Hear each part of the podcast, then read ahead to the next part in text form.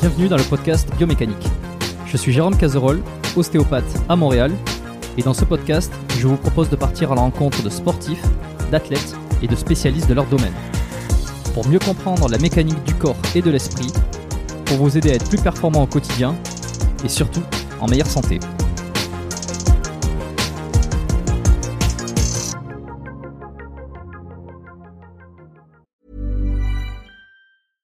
Sandra, and I'm just the professional your small business was looking for. But you didn't hire me because you didn't use LinkedIn jobs. LinkedIn has professionals you can't find anywhere else, including those who aren't actively looking for a new job but might be open to the perfect role, like me.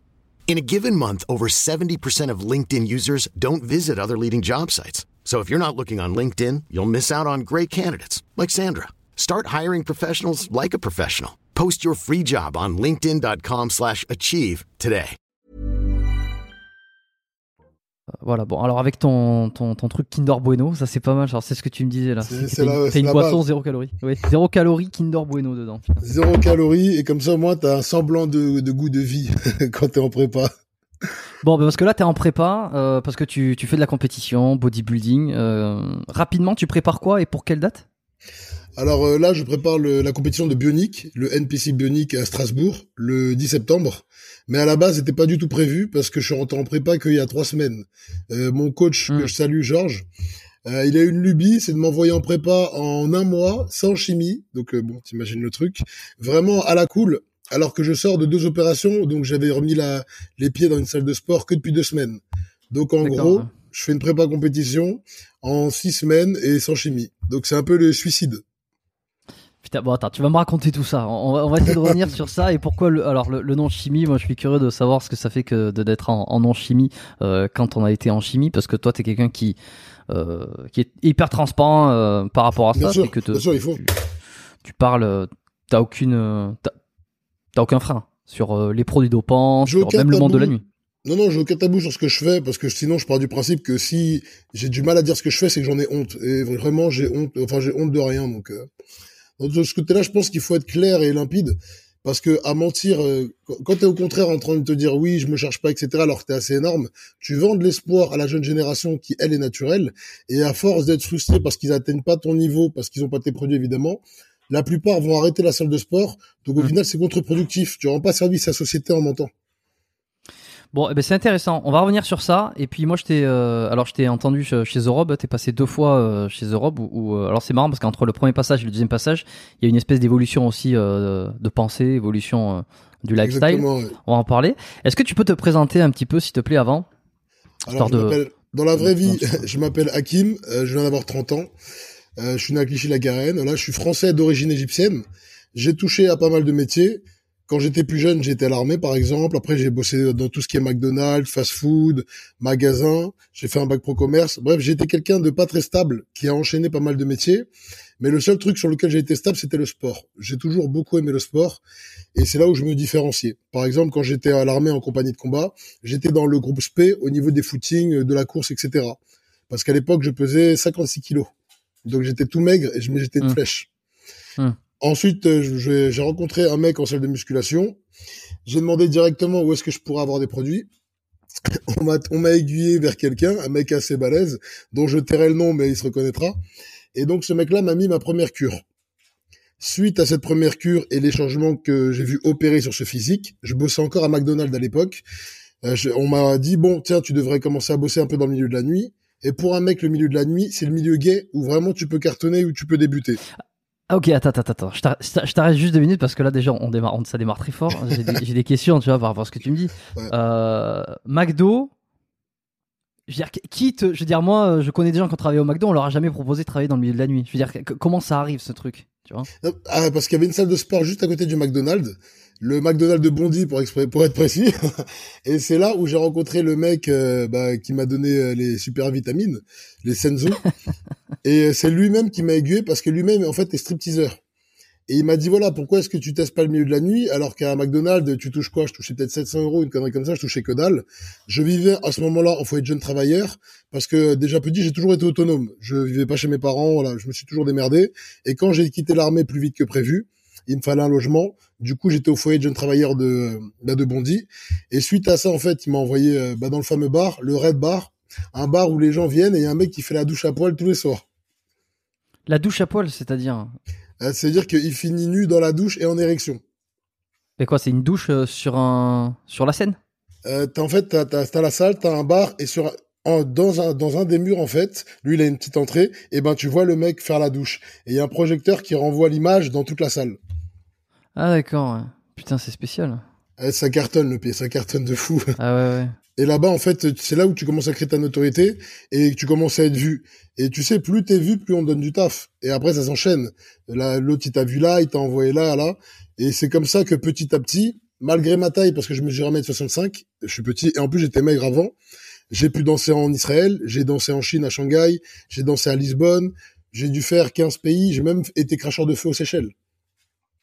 Putain, ok. Et euh, c'est euh, c'est ta femme ou la, la personne avec qui t'es euh, qui, qui travaille aussi dans le. Alors je sais pas le monde de la nuit, mais j'ai bah, vu forcément son Instagram.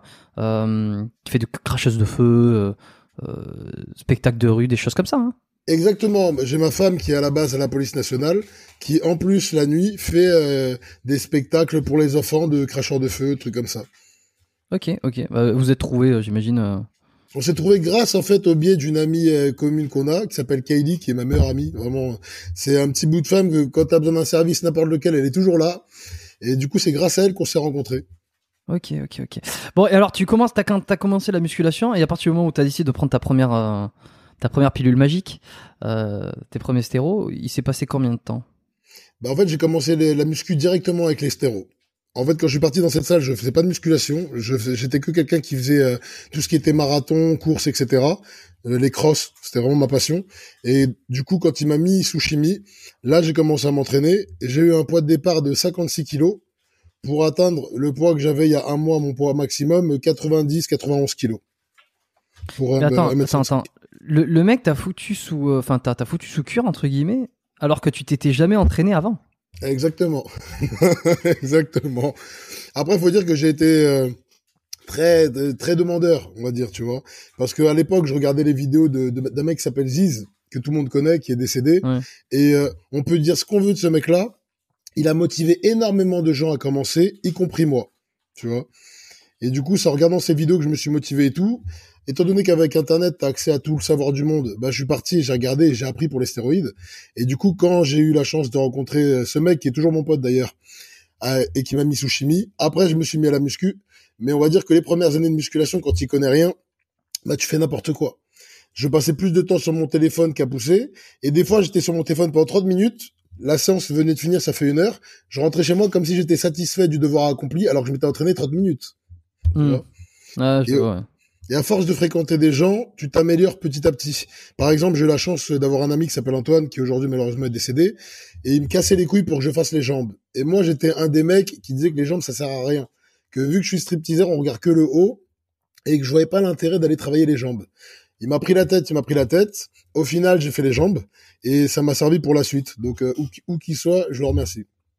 Et est-ce que euh, alors maintenant t'es revenu sur ta position, tu penses qu'un stripteaseur il a besoin d'avoir des jambes? Pour moi, un homme, quel que soit son métier, il doit être complet. Hmm. Pour pas avoir euh, trop de, de différence, trop d'asymétrie. Un mec avec des grosses cuisses et pas de haut, c'est moche, mais euh, et mais et, et l'inverse l'est aussi en fait. Je pense qu'il faut être harmonieux. Bah c'est sûr que c'est toujours mieux. Euh, c'est toujours mieux d'être harmonieux, ça c'est clair. Euh, bon après chacun chacun trouve l'harmonie où il veut, mais euh, alors maintenant que tu fais du bodybuilding en plus, euh, je veux dire t'es t'es obligé d'y passer. Mais c'est pas c'est pas bon. toi t'y es passé sur. mais tu con- tu conse- tu conseillerais à quelqu'un Enfin non, tu conseillerais. Non, évidemment, tu conseillerais pas. Mais qu'est-ce que t'en penses aujourd'hui avec ton recul de se dire j'ai commencé sous cure, j'ai même pas, je sais pas moi, profité de ce que de de mes capacités naturelles. Là, tu dis vrai, à refaire en fait. Si euh, j'avais eu les, connaissances que j'ai maintenant, j'aurais d'abord poussé mon physique naturel à son niveau maximum, pour ensuite euh, charger. Parce que là, je pense que j'y ai perdu en chargeant directement. Après, euh, pour la question, est-ce que je conseillerais à, quelqu'un conseiller quelqu'un à lui proposer des stéroïdes et tout, c'est faire usage illégal de la médecine. Donc euh, je le ferai pas. Et à chaque fois, j'ai des gens euh, sur Instagram tous les jours qui m'envoient des messages pour les produits. Du coup, j'ai fait un screenshot que j'envoie à tout le monde à chaque fois avec la tête de Big Ramy où j'explique combien on risque d'années de prison à faire ça et euh, que c'est pas du tout dans mon intérêt. Et puisque tu reviens sur une des vidéos de Rob, j'avais dit que l'ancien moi, mais l'ancien moi, je l'aurais mieux conseillé sur les produits. Et quand un mec est venu me voir, il m'a dit oui, mais t'es un hypocrite, t'as dit que tu, tu conseillerais sur les produits. Je dis non, l'ancien moi, pas vous. Je j'ai aucun intérêt à mettre quelqu'un dans les anabolisants, sachant que je sais pas comment il va y réagir. On est tous différents. Il peut avoir des problèmes de santé. Euh, au niveau pénal, je risquerais aussi. Donc euh, non. Ok. Et alors, à partir de combien de temps, euh, pendant combien de temps t'as été, t'as pratiqué, t'as été sous cure, et, et, et qu'ensuite quelqu'un est venu te proposer le monde de la nuit? Je veux dire, ça a duré, ça a été rapide ou ça a pris un certain temps? Alors en fait, c'était du direct. C'est le mec qui m'a mis sous cure qui m'a proposé le monde de la nuit. Elle est peut-être un mois après que j'ai commencé ma cure.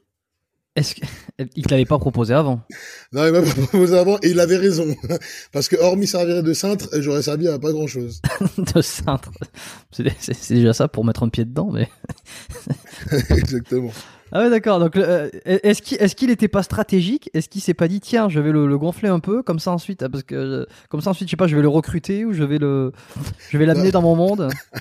C'est drôle parce que depuis, euh, c'est devenu un, un, ami très proche et j'ai bossé pour lui. Il m'a après formé en strip il venait au foyer de jeunes travailleurs où j'étais et il me montrait comment faire un strip parce que même si ça a l'air tout con de se déshabiller, il faut le faire d'une certaine façon pour que ce soit élégant et tu peux euh, pour ne pas rater ton strip, tu vois. Mais après, j'ai bossé pour lui, il prend ses commissions quand il me book. Donc euh, oui, au final, je pense qu'il y a trouvé euh, son intérêt parce que bah lui prend sa petite com et puis maintenant, il a quelqu'un sur qui il peut compter, de professionnels qu'il a formé lui-même à son image. Et ça c'est bien. Mmh. Ok. Et donc la première fois que tu rentres dans un, un bar, euh, c'est quoi un strip club euh, pour hommes C'est un, bar gay en fait, un bar gay au Marais qui s'appelle le Red Bar. Euh, c'est la rue, rue des Gétuves ou je sais plus quoi, mais vous tapez Red Bar sur Google, vous allez trouver. T'es pas gay parce que t'as une copine. Non, non du tout non. Et par contre, j'ai presque plus d'amis gays que d'amis hétéros parce que j'ai compris que la plupart des mecs euh, hétéros, ils sont là par intérêt, etc. Alors que dans le milieu gay, les gens sont cool, les gens sont joyeux, ils se prennent pas la tête parce que la plupart du temps, ils ont pas de gosses. Donc tout le fric qu'ils ont, ils vont l'utiliser pour eux-mêmes, pour se faire plaisir, et ils ont l'air d'être moins frustrés. Sachant que la plupart de la communauté gay, c'est des mecs qui prennent extrêmement soin de leur physique. Donc tu sais quand t'es en soirée gay ou en soirée hétéro. En soirée hétéro, les mecs, ils ont tous des physiques claqués au sol. En soirée gay, ils sont aussi balèzes que nous. Comment t'expliques ça, toi? Et alors, tu sais, ce que tu dis, c'est intéressant parce que je l'ai remarqué. À un moment donné, j'allais m'entraîner dans une salle euh, qui était dans un quartier euh, à l'entrée du, village gay ici à Montréal. Et, euh, effectivement, j'ai l'impression qu'il y a énormément. alors, c'est peut-être un biais de ma part, mais les mecs qui sont. Les gays s'affûtent. J'ai l'impression. Qui sont, il y en a beaucoup qui sont sous stéro. Alors, peut-être qu'aussi on est on est au, Canada, je sais pas, il y a, peut-être un, un, côté utilisation différent, tu vois. Mais putain, ils sont j'ai l'impression que dans la salle avec un pote on disait mais mais les, les mecs qui sont pas chargés faut limite faut les compter sur le bout des doigts quoi. Bah c'est devenu comme ça et même dans les fitness parks basic fit etc maintenant t'as quasiment autant de personnes naturelles que de personnes qui ont touché à des anabolisants. Après dans le milieu gay faut remettre les choses dans leur contexte.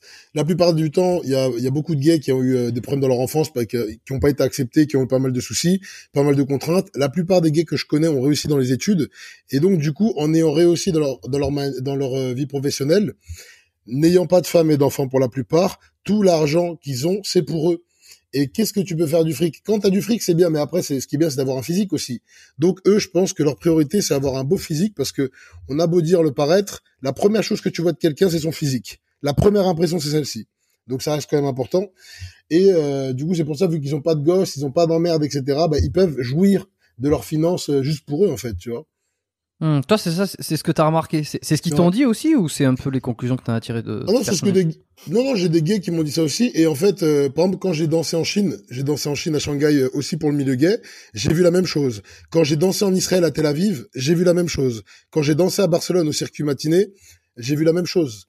Tous les gays prennent vraiment soin d'eux. Tous ne sont pas très musclés. Il y a plusieurs types. T'as les beers, les mecs qui sont un peu gros, un peu de barbe, un peu de trucs. différents styles, mais dans leur style, ils, ils, perfectionnent leur style. Tu vois ce que je veux dire? Ils sont bons dans leur style. Ok. Et t'as pas eu de frein alors? La première fois qu'on t'a dit tiens viens dans ce bar, euh, je sais plus le, le Red, tu m'as dit. Euh, le Red, le Red c'est ça. Ouais. Euh, tu t'es pas dit oula oula oula. Euh, attends. Euh, c'est que je mets les pieds moi. J'avais quelques a priori parce que j'étais pas homophobe non plus, mais étant donné que j'étais un petit con de 20 ans, tu vois, moi j'avais pas mal d'a priori. Je, C'est-à-dire que je ne connaissais pas euh, tout ce qui était gay et euh, j'en avais jamais côtoyé. Donc au départ, j'avais quelques minis a priori, et quand je suis arrivé là-bas, que j'étais super bien accueilli, qu'ils ont été super cool, euh, au début, ils m'ont mis en tant que serveur. Sauf que j'ai fait tellement de trous dans la caisse parce que je suis vraiment un mauvais serveur qu'ils m'ont dit bon, si tu veux, si tu veux rester, il y a qu'une solution. Et ils m'ont montré la douche du doigt. Ils m'ont dit c'est d'aller faire la douche. Mais moi là-bas, j'étais pas venu pour me montrer à poil dans une douche. J'étais venu faire serveur, tu vois. C'est-à-dire que ton pote, ton pote qui t'a fourni, il t'a dit tiens, viens, euh, viens pour servir parce que t'as un bon physique et tout, tu pourrais être, euh, Exactement. tu pourrais plaire dans le bar. Tu pourrais Exactement. Plaire serveur. À la base, c'était c'était c'était ça. Sauf que euh, si tu fais trop de trucs de caisse, ils peuvent pas te garder. Mais vu que c'est des gens quand même qui sont chaleureux et on va dire la vérité, dans le milieu gay, la plupart des gens s'entraident. Ils m'ont dit voilà bah si tu veux, fais la douche. Faut faut dire que même si j'avais fait, ouais. Et ils m'avaient ils m'ont expliqué après ce qu'il fallait faire dans la douche. Mais du coup, je me suis dit bon, t'es déjà là. Euh, McDonald's, j'en ai marre. J'ai touché un peu à tous les métiers qui existent. J'étais dans le commerce, à l'armée, etc. Pourquoi pas? Tu vois, c'est parti d'un pourquoi pas à la base. Donc euh, j'ai enfilé un slip en loge, je suis parti dans la douche et euh, du coup j'ai fait ma première douche. Ils ont trouvé ça cool et ils m'ont dit bon, euh, ok c'est bon, mais la prochaine douche que tu feras quand on va te reprendre, il faudra que tu sois en érection parce que c'est un des principes de l'établissement. Ok, donc mais attends, attends, attends, c'est quand même extraordinaire, c'est que personne t'explique. On te dit tiens, en fait toi tu vas aller là-dedans, tu vas prendre une douche et c'est tout. On, te dit qu'il y a des caméras, on te dit que c'est retransmis, mais on te dit pas ce que tu dois faire. Non, juste que tu dois prendre une douche sexy. Et en plus, il y a la, y a fenêtre, enfin, il y a la, il y a la vitre. Et juste en face, t'as les gens. Donc pendant que je suis là en train de me toucher le sgeg, je vois les gens en face de moi, quoi. C'est, c'est de ouf. Et toi, t'es pas bloqué, par exemple? Non, parce que j'ai toujours été quelqu'un de libéré sexuellement depuis tout jeune. Par exemple, ma première fois, je l'ai fait à 12 ans, dans un parc. dans un parc à côté de, du collège, euh, parce que j'étais en sixième, et la meuf en question, je l'ai pris par le cul. Donc imagine la première fois euh, de ouf. Heureusement que ces podcasts sont pas censurés, quoi, parce que sinon déjà il y en a, il y en a certains qui, qui vont avoir, qui vont se dire oh con, sur qui on est tombé. Oh merde. Ok, 12 ans. Non, non, mais tu peux dire ce que tu veux ici. C'est, euh, c'est moi qui, euh, c'est moi qui gère. Et euh, ah ouais, donc ok, ok, donc 12 ans, ouais, effectivement. Et et t'as jamais eu de problème, par exemple. Alors c'est, marrant parce que 56 kilos, t'étais pas vraiment bien dans ta peau. Euh, et une fois que tu as pris du poids, quoi, est-ce que ça t'a libéré? T'avais plus du tout de complexe physique ou euh, est-ce que tu aurais pu le faire à 56 kilos, ça, admettons? J'aurais jamais pu le faire à 56 kilos parce que j'avais un physique euh, de, de, marathonien, de personne pour courir, on va dire, tu vois. Mais vraiment, la cure m'a donné énormément confiance en moi et tout en prenant des produits, en regardant les vidéos de Ziz et d'autres influenceurs fitness des États-Unis, parce que pour moi, les influenceurs de France, ils influencent personne. Tu vois, ils ont aucune influence, euh, ne serait-ce que sur eux-mêmes. Mais les vrais influenceurs sont aux États-Unis, et j'ai remarqué que tout ce qui, tout ce qu'on vit aujourd'hui, c'est quelque chose qui existait aux États-Unis avant, et on est juste là à récupérer les restes à chaque fois, tu vois. Et en regardant tout ça, ça m'a motivé, et je me suis dit dès ma première injection, à la première fléchette dans le cul, j'arrêterai jamais et tu t'es pas dit, mais attends, mais, mais t'avais pas toutes les infos. Par rapport à quoi? Par rapport à, aux stéroïdes, par rapport aux effets indésirables, par rapport aux risques, par rapport à tout ça. Ah si si, j'avais toutes les infos, mais je me suis posé une question simple. La plupart des gens meurent de cancer, de cirrhose, de diabète, de pas mal de choses. Quand tu manges trop sucré, tu peux, tu, on peut t'enlever ta jambe. Quand tu bois trop d'alcool, tu peux avoir de cirrhose et tu peux avoir une poche pour chier dans une petite sacoche. Quand tu fumes, tu peux avoir un cancer. Même sans fumer, tu peux avoir un cancer en faisant des UV ou autres. En fait, la mort, elle est dans chaque aspect de notre vie. Donc pourquoi est-ce que je vais m'empêcher d'avoir une vie euh, supérieure à celle que j'avais en prenant un risque parmi tant d'autres, sachant que je ne prends pas moi le risque de l'alcool, je ne bois pas d'alcool, je ne fume pas et euh, je suis pas quelqu'un qui sort en dehors du, du fait quand je bosse. Donc on va dire que mon seul vice, c'est les, les, anabolisants, mais c'est un vice qui me rapporte quelque chose. A, contrario, je ne comprends pas les gens qui boivent de l'alcool et qui fument parce que c'est des vices qui leur apportent que dalle. Tu fumes, t'as les dents éclatées, t'as une mauvaise haleine, tu perds tes, tes cheveux, tu te rapproches du cancer. L'alcool, pareil, ça te rend tout maigre. Pour moi, quoi qu'on fasse, il y a un risque, mais il faut que ce soit un risque plus ou moins calculé. Après, de là, te dire que oui, j'aurai jamais de problème, etc., ça serait de mentir. J'espère que j'en aurai pas ou le moins possible, mais quoi qu'il arrive, je suis prêt à payer le prix. Parce que, en 10 ans, j'ai fait 15 pays. Euh, à la base, moi, j'ai même pas le niveau brevet des collèges. Je suis allé en bac pro commerce que j'ai pas eu. Et j'aurais jamais eu la chance de vivre cette vie si j'avais pas pris des produits et si j'avais pas fait les choix que j'ai fait aujourd'hui. Et je pense que tout ce que j'ai vu je veux dire, j'ai fait cinq fois, cinq plateaux télévision. J'ai été dans six journaux. J'ai été dans trois radios d'Oncoé. Enfin, j'ai fait pas mal de choses, on va dire. J'aurais jamais la chance de le faire. Donc, je me trouve, je trouve que ça m'a vachement enrichi. Et si le prix à payer, c'est vivre 10 ans de moins, c'est pas un problème. Parce que l'important dans la vie, c'est pas la durée, mais l'intensité de, des moments. Bon, au moins t'es raccord entre ce que tu dis et ce que tu fais. Euh, au moins, au moins, on peut pas t'enlever ça. Ça c'est sûr. Après, est-ce que tu penses pas euh, C'est une question. Hein, euh, tu vois qu'aujourd'hui, après toutes ces années, tu t'es renforcé dans cette idée-là, que finalement c'est c'est grâce à bah, grâce à ces prises de décision, grâce à ce choix que t'en es arrivé là. Est-ce que tu penses pas que ça aurait pu arriver si tu avais pratiqué naturellement, que tu n'avais pas forcément pris des produits dopants, que ça aurait peut-être mis un ou, deux ans supplémentaires, et que tu aurais pris un chemin, euh, tu vois, peut-être que tu serais arrivé dans le monde de la nuit, tu aurais fait la même chose, mais sans forcément utiliser de produits dopants. En fait, sans produits dopants, la limite du naturel, elle vient très rapidement. Moi, j'ai vu des mecs qui sont très au naturel, des vrais naturels, et euh, ils sont pas, euh, on va dire que c'est pas énorme, c'est pas excessif. Et le problème, c'est que par exemple, dans le milieu gay, ils veulent des mecs énormes, tu vois. Je fais pas partie des mecs les plus balèzes, alors que pourtant, je fais 90 kilos pour 1m65. Et euh, tu sais, la musculation, c'est comme tout, on en veut toujours plus, et on sait, on sait jamais quand s'arrêter. T'as pris le froid? Ok. Excuse-moi, ma femme qui partait, je lui ai demandé si elle a pris le sac froid pour les courses. Autant pour moi. C'est bon, c'est bon.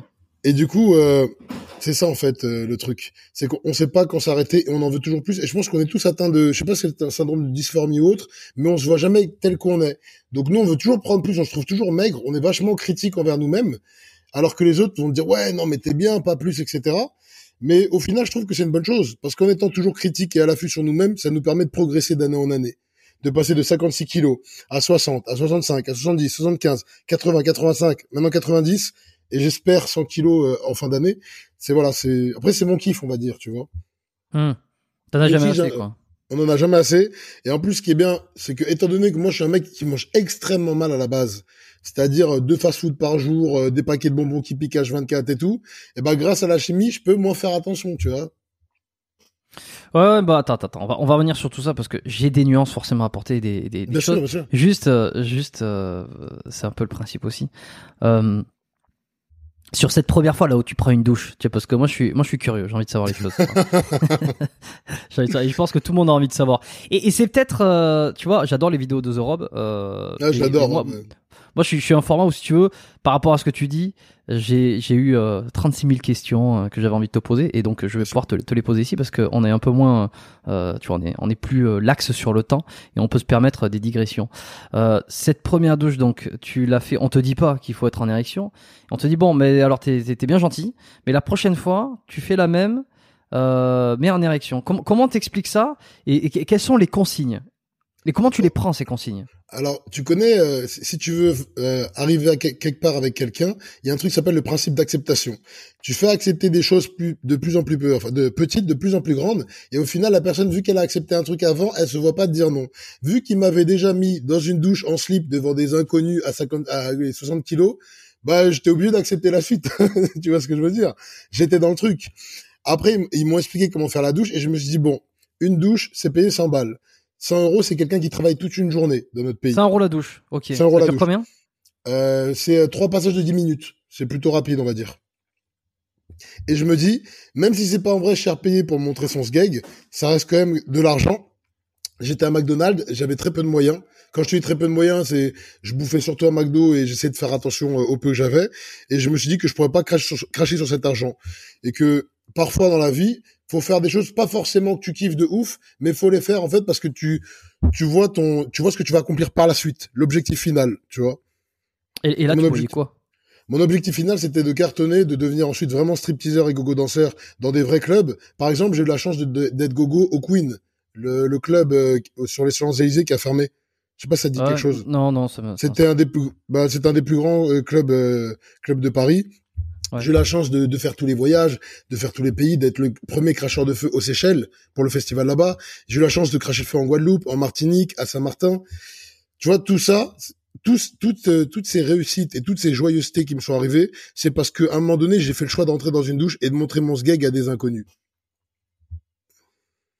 Oh, dit comme ça, c'est marrant quand même. Hein. C'est ça pourrait presque être une punchline, tu sais. Un, un, truc. Euh, tout ça, c'est parce que c'est grâce tout ça parce que j'ai fait le choix de montrer. Ouais. Et alors, euh, c'est quand que tu te tu te tu t'ambitionnes euh, tout ça? Parce que là, là pour l'instant, j'ai l'impression que tu sais, tu me parles un peu de c'est le pied dans la porte quoi. Euh, c'est le principe d'engagement progressif, ce qui fait qu'on te demande ça, puis ça, puis ça, et ça. et ça devient de plus en plus difficile de, de refuser. Puis après, tu te tu t'accommodes aussi à l'idée. Euh, euh, alors entre ça et le moment où tu dis j'ai envie de devenir, euh, je sais pas, au top du top, qu'est-ce qui te fait changer le, la mentalité du je teste et j'ai vraiment des grosses ambitions Tu vois, il y a un passage qui se fait. Bien sûr. En fait, euh, bah, j'ai fait plusieurs douches, quelques douches, ça s'est bien passé. J'ai pas mal profité de mon métier, étant donné que dans le milieu gay, les femmes qui viennent, elles viennent pour pas se faire emmerder, tu vois par la plupart des hétéros de boîte de nuit. Et vu qu'elles se font pas emmerder, que à la fin, bon, elles ont quand même un peu la dalle, eh ben c'est extrêmement facile de, de, de, choper. Et je le dis en toute honnêteté, je n'ai jamais autant baisé que dans le milieu gay. Donc bon, après m'être des filles, hein. ouais, des filles exactement. Après m'être fait griller, je ne sais combien de fois dans les chiottes et me faire virer par la Sécu. Je crois qu'ils m'ont viré cinq fois là de barre. Et après ils m'ont repris parce que bon, je faisais trop bien le boulot. Je me suis dit putain, qu'est-ce que voilà, qu'est-ce que je voudrais faire maintenant? J'ai l'impression que je tourne un peu en rond. Ça doit faire un an, deux ans. Et là, je me dis, tiens, j'aimerais bien euh, peut-être entrer dans une troupe de performeurs autres, parce que dans le milieu de la nuit, tout le monde se connaît. T'as des cracheurs de feu, des gens qui font du serpent, des gens qui font des, échasses, robots, euh, du strip, de tout. Et je me suis dit, putain, tu fais 1m65, ça va être très dur d'être strip-teaser parce que les meufs, quand, euh, quand t'arrives, elles veulent quelqu'un de grand, général, plutôt grand, balèze et tout. Et à l'époque, j'étais pas encore très très balèze. Donc ce que j'ai fait, c'est que je me suis posé chez moi, j'ai réfléchi. j'ai une annonce qui est passée. Il y a une troupe qui recherchait un cracheur de feu pour une prestation qui était en fin de semaine. Et je me suis dit, tu sais quoi, au culot, je sais pas cracher le feu, mais je vais essayer d'apprendre en 48 heures et je vais me présenter à la date comme ça. Donc je postule, euh, je contacte un mec qui s'appelle Ludovic, très gentil, qui, était le manager de cette équipe-là. Et du coup, euh, j'achète euh, du matériel. Je ne savais pas où on achetait les torches de feu. Du coup, j'ai pris des bouteilles en verre et j'ai immolé des torchons. Bref, j'ai pris 100% risque. Je me suis brûlé la barbe. Mais à la fin, ça pouvait passer un peu, ça pouvait faire, euh, ça pouvait faire office. Du coup, je suis venu à la prestation. Le moment fatidique arrive où je dois cracher le feu. Alors, je suis pas cracheur de feu. attends, attends comment ça se passe? C'est tu prends de l'alcool dans la bouche et en fait tu craches sur une flamme, hein c'est ça? Voilà, tu prends une sorte de pétrole et tu dois la vaporiser vers une flamme. Et tu dois faire attention parce que bon, si t'en avales trop, tu claques. Si tu vaporises euh, d'une certaine façon, euh, la flamme elle peut être plus ou moins grosse. Et le but c'est de la retenir, mais plus tu la retiens, plus il y a risque et un retour de flamme. Hum, hum. Sans compter que tu dois... la flamme dans la gueule. Hein. Ouais, c'est la merde. Et du coup, tu dois faire attention aux aléas tels que le vent que tu contrôles pas. Donc hum. j'arrive, le groupe c'était American Borderline, une grande troupe, euh, bah du coup euh, où j'ai fait ma première date, et une troupe qui fait tous les clubs de France, tu vois. Et euh, je crache le feu, mais comme une merguez. Ah, j'avais la volonté, hein. j'ai tout donné franchement, mais j'étais une merguez. Et du coup il vient me voir à la fin, il me dit bon, en vrai, t'es pas cracheur de feu, je dis bah je crache en feu depuis lundi en fait. il me dit comment ça se fait que t'as même pas les torches et tout? Il me dit tu sais quoi? Parce que t'as du culot et parce que je vois que tes dents elles rongent le sol et que t'en veux, je te recrute dans la dans l'équipe. Du coup il m'a donné ma chance. Ludovic Kizza, d'ailleurs je, le salue, c'est devenu un ami depuis. Et euh, grâce à lui, euh, j'ai pu faire pas mal de clubs avec eux et me perfectionner sur scène. Ils m'ont montré les techniques et euh, plus t'apprends, en fait, on, a, on, évolue en apprenant, tu vois, en, faisant. Mmh. Et euh, par rapport à ça, j'ai augmenté, augmenté, augmenté mon niveau jusqu'à être un des meilleurs stripteaseurs cracheurs de feu de France. C'est-à-dire que tu faisais les deux T'avais un euh, dans ton spectacle Voilà, dans mon spectacle, en fait, euh, il y a la bordeaux il y a du monde, il y a des meufs et tout. D'abord, je fais un show striptease sur une fille du public. Après, je pars et je reviens, et là, je fais un show cracheur de feu.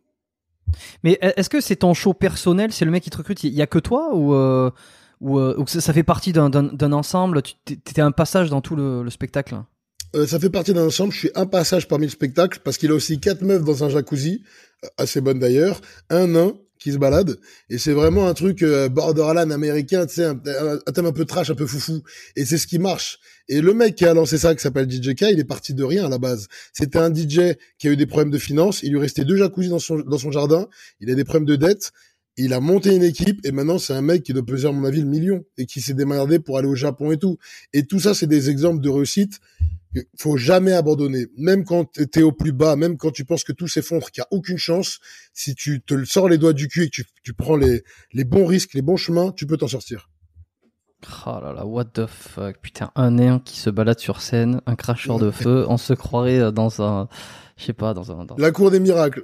D'accord. Exactement. Tu sais, c'est tu me dis que tout le monde se connaît dans le milieu là. Est-ce que tu connaîtrais pas un certain Jean-Marie Corda? Euh, il fait quoi? Quelle performance? Alors, et, alors attends, attends, quelle performance? Aujourd'hui, il est dans d'autres types de performances, mais euh, il a été artiste de rue pendant, pendant plusieurs années.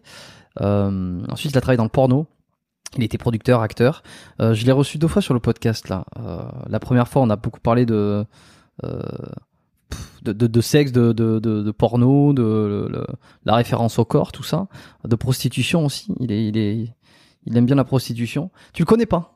Je connais pas. Moi, dans le porno, je connais euh, Mich Michael Torito, qui est un des meilleurs acteurs porno qui existe en France. Le mec, il est tellement dans le cul qu'il a pas besoin de produits, de suppléments, et il cartonne toutes ses scènes. Et c'est d'ailleurs un très bon mec. Après, je connais Axel Reed, un bodybuilder balèze qui s'est lancé dans le porno il y a pas longtemps, qui a cartonné aussi. Et euh, Anto Toto, voilà, qui fait des vidéos porno. C'est ces trois personnes que je connais dans le porno via les salons érotiques euh, qui m'arrivent de faire, où je suis en artiste grande scène et où là j'ai un, un, costume en général qui coûte au moins 1500 balles, des gros costumes qui sont faits main par mon couturier et j'ai des thèmes. Par exemple, là j'ai fait le thème Scorpion de Mortal Kombat, donc je fais un show, je crache du feu, je prends une fille et tout. Et quand t'as as cette grande scène, autour t'as plein de petits stands avec des filles qui font les strip cabines, où tu viens, tu payes pour avoir un moment avec elles et euh, c'est pas de, de, de l'escorte ou de la prostitution, mais tu fais un show euh, lap dance, etc. Tu vois. Ok, ok. Bon, alors tu me disais, euh, tu, alors donc c'est au milieu d'un show que tu fais tout ça. Euh, ça se fait petit à petit parce que pour se foutre à poil devant du monde. Euh, alors tu me dis, t'étais déjà, euh, t'avais déjà une certaine liberté, tu vois, quand tu prenais la douche. Mais euh, euh, t'as jamais eu des moments où, où tu t'es dit, putain, attends, là, je suis pas certain de, je suis pas certain d'y arriver là. De, de, ce que je fais ou de, de, de y arriver? Non, d'y arriver, d'y arriver. Non, parce que ne pas être certain d'y arriver, non. J'ai toujours cru en moi. Je me suis dit que si on me le propose, c'est que je suis en capacité de le faire. Mais des, des moments où je me suis dit, putain, est-ce que tu, tu, tu, te rends compte ce que tu es en train de faire? Ouais, là, j'en ai eu. Une fois, on était à une border avec mon ami Ludovic. Et euh, je m'éclipse euh, derrière la boîte et il y avait une une des femmes qui était devant, tu vois, du public. Elle devait avoir quoi, la cinquantaine. Moi, j'avais la vingtaine. Et je me rappelle que je l'ai baisé derrière la boîte et pendant que je la baisais, elle me disait, tiens, t'as l'âge de mon fils. Et là, je me dis, putain, mais qu'est-ce que je fais? C'est une des rares fois où je me dis, qu'est-ce que je fais? bon bah ça c'était extra travail, extra professionnel pour le coup. J'ai donné de ma personne, c'est ça. T'as donné ta personne, putain. Bon, ok. Alors c'est juste cette fois-là, quoi. Ouais. Juste la fois, tu sais. Et t'as jamais eu, euh, je sais pas, la pression, t'as jamais eu peur, tu t'es, euh, tu t'es, tu vois, ça c'est le côté un peu le recul. Mais est-ce qu'il y a eu aussi des moments où tu doutais de toi-même, de, d'être capable de faire ce qu'on te demande, de ce qu'on te demandait? Des doutes, non, mais une pression et un stress. J'ai toujours un stress avant d'arriver à un striptease parce que je pars du principe que euh, on n'est jamais sûr de plaire. Et ce que je fais, c'est que j'envoie à la cliente une photo de moi à la salle de sport la veille pour qu'elle voit comment je suis à l'heure actuelle et qu'elle elle me dise oui ou non. Jusqu'à présent, il n'y a pas eu de non, mais en me disant oui, je vais là-bas déjà l'esprit plus serein. Tu vois. À côté de ça, pour les striptease, j'ai acheté des, des Rangers où dedans, tu as 5 cm de semelle, donc je dépasse le 1m110. Donc là, c'est un stress en moins par rapport à la taille. Et le ah seul, la seule vraie pression, je dirais que j'ai eu, je l'ai eu trois fois. Je l'ai eu, non, quatre fois. Je l'ai eu euh, quand j'ai fait le Palais, Palais 12 en Belgique devant 14 000 personnes, quand j'ai fait la démence. Une des plus grandes expériences de ma vie. T'es là, t'as des milliers de gens devant toi. On avait des gens en aérien et tout. Je l'ai eu quand j'ai fait le premier festival gay d'Israël à Tel Aviv. Grosse pression aussi, parce qu'on était que euh, trois Français. C'est vraiment select. Je l'ai eu à Barcelone quand j'étais avec mon ami Sofiane et que bah, j'ai fait stripper pour matinée Barcelone. Donc montrer mon sgeg à je ne sais combien de milliers de gays, c'était ah, c'était c'était fou. Il y avait aussi des meufs dans le tas, mais c'est dingue. C'est la water park. T'es sur un truc, c'est une grande piscine avec plein de jeux et tout. Et nous, on est là, on est une équipe de 10 gogo. Et là, oui, dans ces moments-là, j'ai une pression parce que euh, c'est quelque chose qui, si ça marche, on va te reprendre pour une autre date. Par exemple, j'ai cartonné en Chine, du coup on m'a pris en Israël. Après Israël, on m'a proposé États-Unis. Après mon pote Sofiane m'a proposé Barcelone. Dans le milieu de la nuit, si tu fais convenablement ton travail et que tu merdes pas et que tu te la pètes pas avec les clients, que tu restes quelqu'un de très proche, de très humble, tu fonctionneras. Les gens qui fonctionnent pas, c'est les mecs qui sont soit tombés dans la drogue, soit tombés dans l'alcool, soit qui, qui, qui, se prennent pour je sais pas quoi alors qu'on va tous au chiottes. Et ça, ça m'énerve. Waouh, ok, euh, ok, ok, ok, ok, ok, ok, ok. Et alors, c'est ton même, c'est le même mec que tu que tu connais en fait qui te met sur différentes dates, c'est ça? Parce qu'il a euh, sa société. Le, le, mec que je connais, Sofiane, il m'a juste mis à Barcelone parce que lui là-bas, il est, il est vu comme un dieu, il le kiffe, c'est un très bon stripper et euh, du coup il m'a mis là-bas. Et quand il a quelques plans, il me donne des plans. Mais à côté, moi, je bosse tout seul aussi. Je suis en auto-entreprise, je gère mes plans, mais quand on connaît beaucoup de gens dans le milieu de la nuit, automatiquement, quand ils veulent un cracheur de feu ou un charmeur de serpent, ils pensent à moi en priorité parce que je les connais, parce que je bosse bien. Et si moi je suis pas dispo, après on regarde quelqu'un d'autre. Ce qui est bien, c'est qu'on a quand même une bonne camaraderie et on essaie tous de plus ou moins se faire travailler. C'est quoi charmeur de serpent euh, Ça, tu m'en as pas parlé? Alors, je possède cinq serpents chez moi, cinq bois constricteurs. Le mec, bientôt, il va me dire qu'il a des dinosaures dans le, dans, le truc, quoi. C'est, ça n'arrête jamais. bienvenue dans le Jurassic Park. Euh, du coup, euh, j'ai quatre, euh, deux mâles, trois femelles. J'ai une qui est, c'est un petit bébé, puisque j'ai une portée, le fois, il y en a 12. J'en ai gardé un pour moi et j'ai donné les autres à la ferme tropicale en cadeau. Et du coup, en fait, ce qu'on fait, c'est qu'on prend le serpent, on le met sur nous. On a un beau costume, que ce soit oriental ou n'importe quoi. Les gens prennent des photos et après, on met le serpent sur les gens pour faire des photos. C'est vraiment mmh. le serpent qui bosse. Vraiment, à ce moment-là, j'ai l'impression que je suis un esclavagiste et que je prends de l'argent sur le dos du serpent. C'est tout. Mmh. Ouais, bah, attention, il s'en rend pas compte, donc euh, c'est un, un, peu le principe. Et euh, tu me disais que si, si tu fais le boulot euh, bien, t'es vite rappelé, mais c'est pourquoi? C'est parce qu'il n'y a pas beaucoup de monde dans ce milieu? Il n'y a pas beaucoup de gogo Alors non, non, il y a trop de monde, on est beaucoup trop. Et c'est pour ça que avant je faisais rentrer des gens, maintenant j'en fais plus rentrer parce qu'en fait ils trouveront pas de travail. On est tellement que maintenant, il, ce qu'il faut, c'est vraiment des gens qui sont performants et qui font bien le boulot. On te rappelle pourquoi? On va te rappeler parce que toi, tu as fait le taf, alors qu'un autre, il a pas fait le taf. Par exemple, je connais, il y a un mec, je vais pas citer son nom. Maintenant, il s'est barré dans le sud. Il a un physique éclaté au sol, alors qu'il était censé être gogo danseur. Et lui, il s'est grillé comment? Il foutait la merde. Il arrive en retard en boîte de nuit. Il loupait son train pour le retour, alors le patron devait repayer un billet de train. Il se réveillait pas, donc la gouvernante venait le réveiller à l'hôtel. Il l'a poussé contre le mur. Et c'est quelqu'un qui aimait bien faire le show avec les gens qui voyaient faibles physiquement comme bah, comme un lâche. Et mais il emmerde nous il nous emmerdait pas par exemple tu vois. Et ce mec là il se grillait parce qu'il se torchait la gueule il prenait de la coke etc et résultat il est devenu que l'ombre de lui-même. Et il y a beaucoup de gens comme ça. Donc quand t'as quelqu'un qui fait le taf qui bosse bien qui prend pas le plan par derrière c'est-à-dire que moi si le patron après me demande ma carte je lui dis non je suis venu par un tel tu contactes et je reviens. Qui passe pas en mmh. direct si t'as ces, ces notions de respect que tu respectes les gens ils te respecteront à leur tour et tu bosseras beaucoup Qu'est-ce qui fait que toi t'es pas tombé dans la drogue, euh, que t'es pas, euh, t'as pas été alcoolique ou quoi derrière? S'il y en a, parce que le monde de la nuit, on, s'imagine qu'il y a accès à énormément de produits euh, illicites, que c'est aussi, vas-tu, entre le milieu du sexe. Il y a quand même un lien étroit entre le sexe, le porno, la débauche, le, tu vois, je veux dire, c'est un truc assez. Oui, c'est une promiscuité de tous ces trucs-là, tu vois. Ça tombe bien que tu dis ça parce qu'en plus j'ai un OnlyFans et j'ai fait 24 000 euros depuis dessus.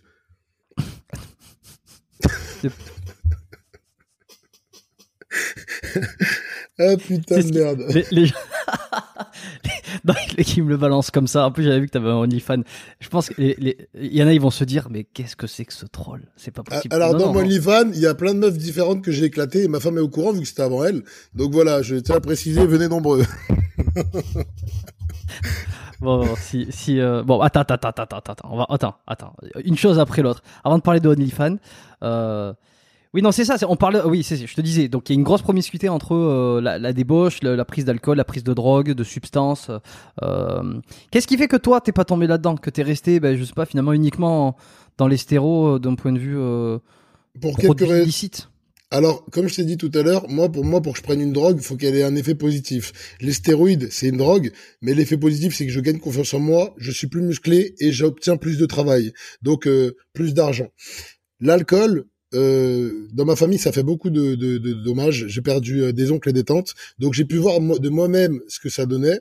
Le tabac, pareil, et je me suis toujours dit qu'une drogue qui ne me ramène rien en retour, je l'utilise pas.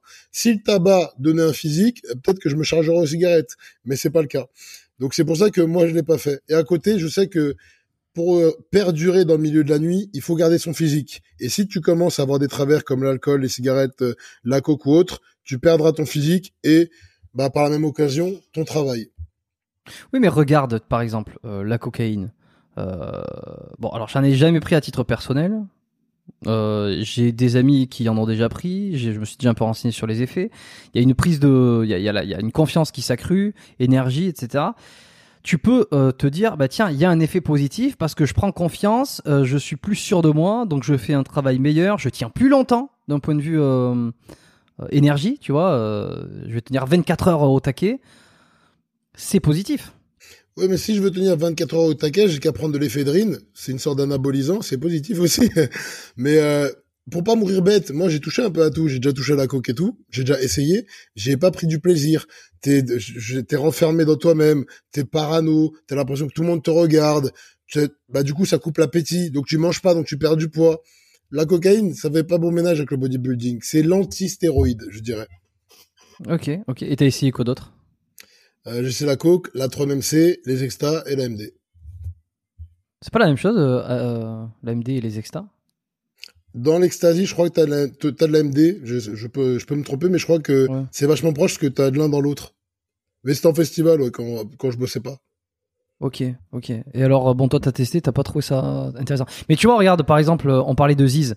Euh, Ziz, il a, bon, il a, beaucoup influencé. Je pense qu'il en a aussi beaucoup influencé de ne pas prendre de stéro parce que le mec, il a claqué à 20, euh, je sais plus quel âge. Hein.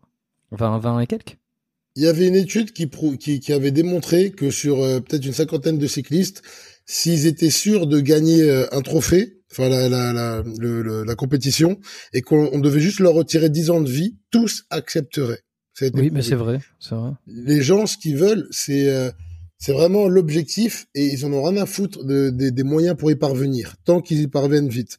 Donc je pense que même s'il en a influencé quelques-uns à pas prendre, c'était des gens de base qui n'étaient pas partis pour prendre. Parce que quelqu'un qui veut prendre quelque chose, tu peux lui dire ce que tu veux, tu peux lui faire la morale, il fera tout pour arriver à ses fins.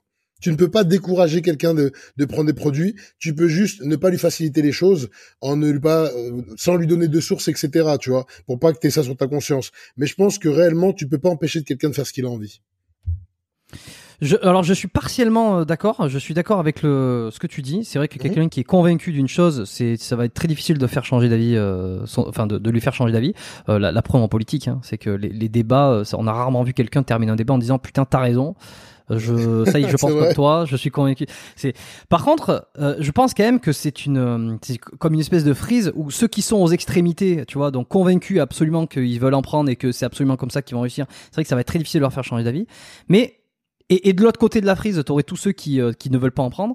Il y a quand même euh, au centre euh, toutes des nuances et certains qui en trouveraient certains bénéfices, mais qui sont pas encore d'accord ou qui sont pas encore, qui ont pas encore passé le cap ou qui se disent attends je suis pas encore sûr, ou alors qui en ont très envie, mais il y a un petit quelque chose qui les retient. Ce quelque chose peut sauter très vite, mais avec peut-être les bonnes informations d'un côté positif ou négative, ça va leur faire. Euh, alors tu vois par exemple qui se dirait euh, tiens ben moi j'ai envie d'essayer les, produits, mais qui n'a pas une grande conscience de ce que c'est et avec un bon discours ou avec euh, en leur faisant vraiment comprendre ce qu'il y a derrière, peut se dire bah tiens finalement ça vaut pas le coup, tu vois ça passe.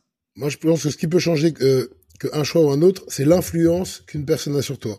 S'il y a quelqu'un pour qui tu as du respect, qui a une grande influence, s'il te fait comprendre que c'est de la merde, bah tu diras que c'est de la merde. c'est bien, c'est mm. bien. Et il y a aussi un autre facteur, admettons, bah, a quelqu'un qui a perdu quelqu'un à cause de l'alcool, il sera normalement moins, moins enclin à en vouloir en boire, tu vois. Donc en fait, c'est, on va dire, soit un mmh. événement triste qui va faire en sorte bah, de te détourner de ça, parce que tu, tu vas dire que tu es quelqu'un qui sait raisonner et que tu te rends compte que bah, ce qui arrive à cette personne, ça peut t'arriver à toi aussi. Soit tu as quelqu'un qui t'influence, il a la salle de sport, il dit voilà, tu vas être balèze et tout un coach bidon mes couilles là comme il y en a tellement. Et le mec va te proposer des produits pourquoi? Pas dans ton intérêt mais parce qu'il va prendre une marge sur chaque fiole qu'il va te vendre. Donc en vrai le fait que toi tu sois au milieu des deux extrémités ce qui va faire en sorte que tu ailles à droite toi à gauche c'est juste euh, vraiment le le gourou qui sera avec toi et l'influence moi je dis. Qui tu fréquentes qui tu qui tu prends comme modèle ou comme science infuse quoi Exactement. Et comme on dit après, dis-moi qui tu fréquentes, je te dirai qui tu es. Donc à force de fréquenter ces gens-là, bah voilà. Un mec qui vient, qui de base prend pas d'anabolisant, qui rentre dans un groupe de cinq sportifs, qui vont à la salle, qui prennent des, anabos, qui parlent de muscu matin, midi, soir, etc. Lui-même finira par en prendre pour pouvoir adhérer au groupe et euh, s'associer en fait. Et parce qu'il aura un complexe à chaque fois qu'il les verra. Hmm. Il y a une phrase qui est très juste, euh, qui est les, qu'on ressemble, euh, qu'on finit par euh, ressembler aux personnes que l'on fréquente. Voilà, bon. Exactement. C'est exactement ça.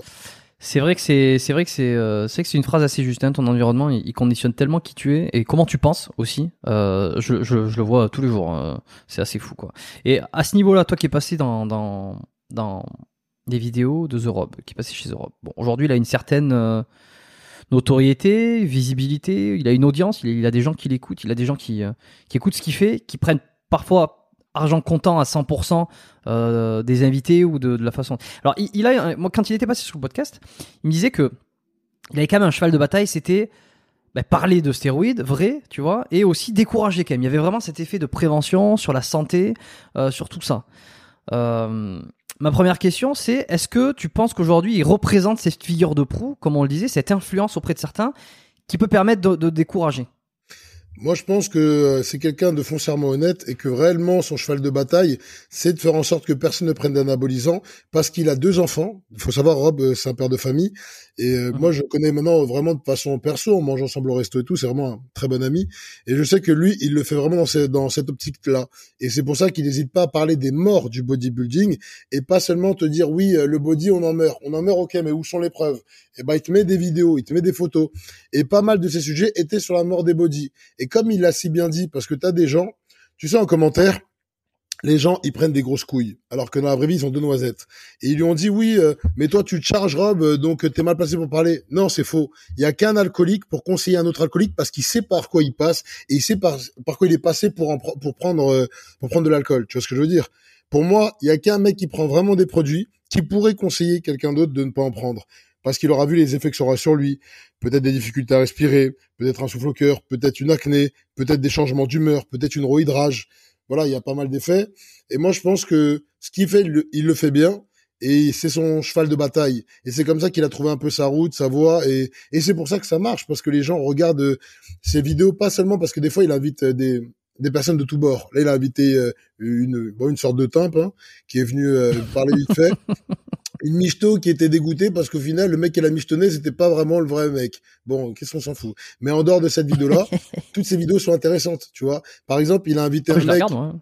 Ouais, il a invité un mec il y a pas longtemps avec un physique éclaté au sol qui qui se disait chargé et qui disait que ouais les meufs me regardent pas parce que je les impressionne. Je voulais dire mais mais connard, tu t'impressionnes personne, même pas ton miroir, c'est ah, tes conneries de minutes quoi.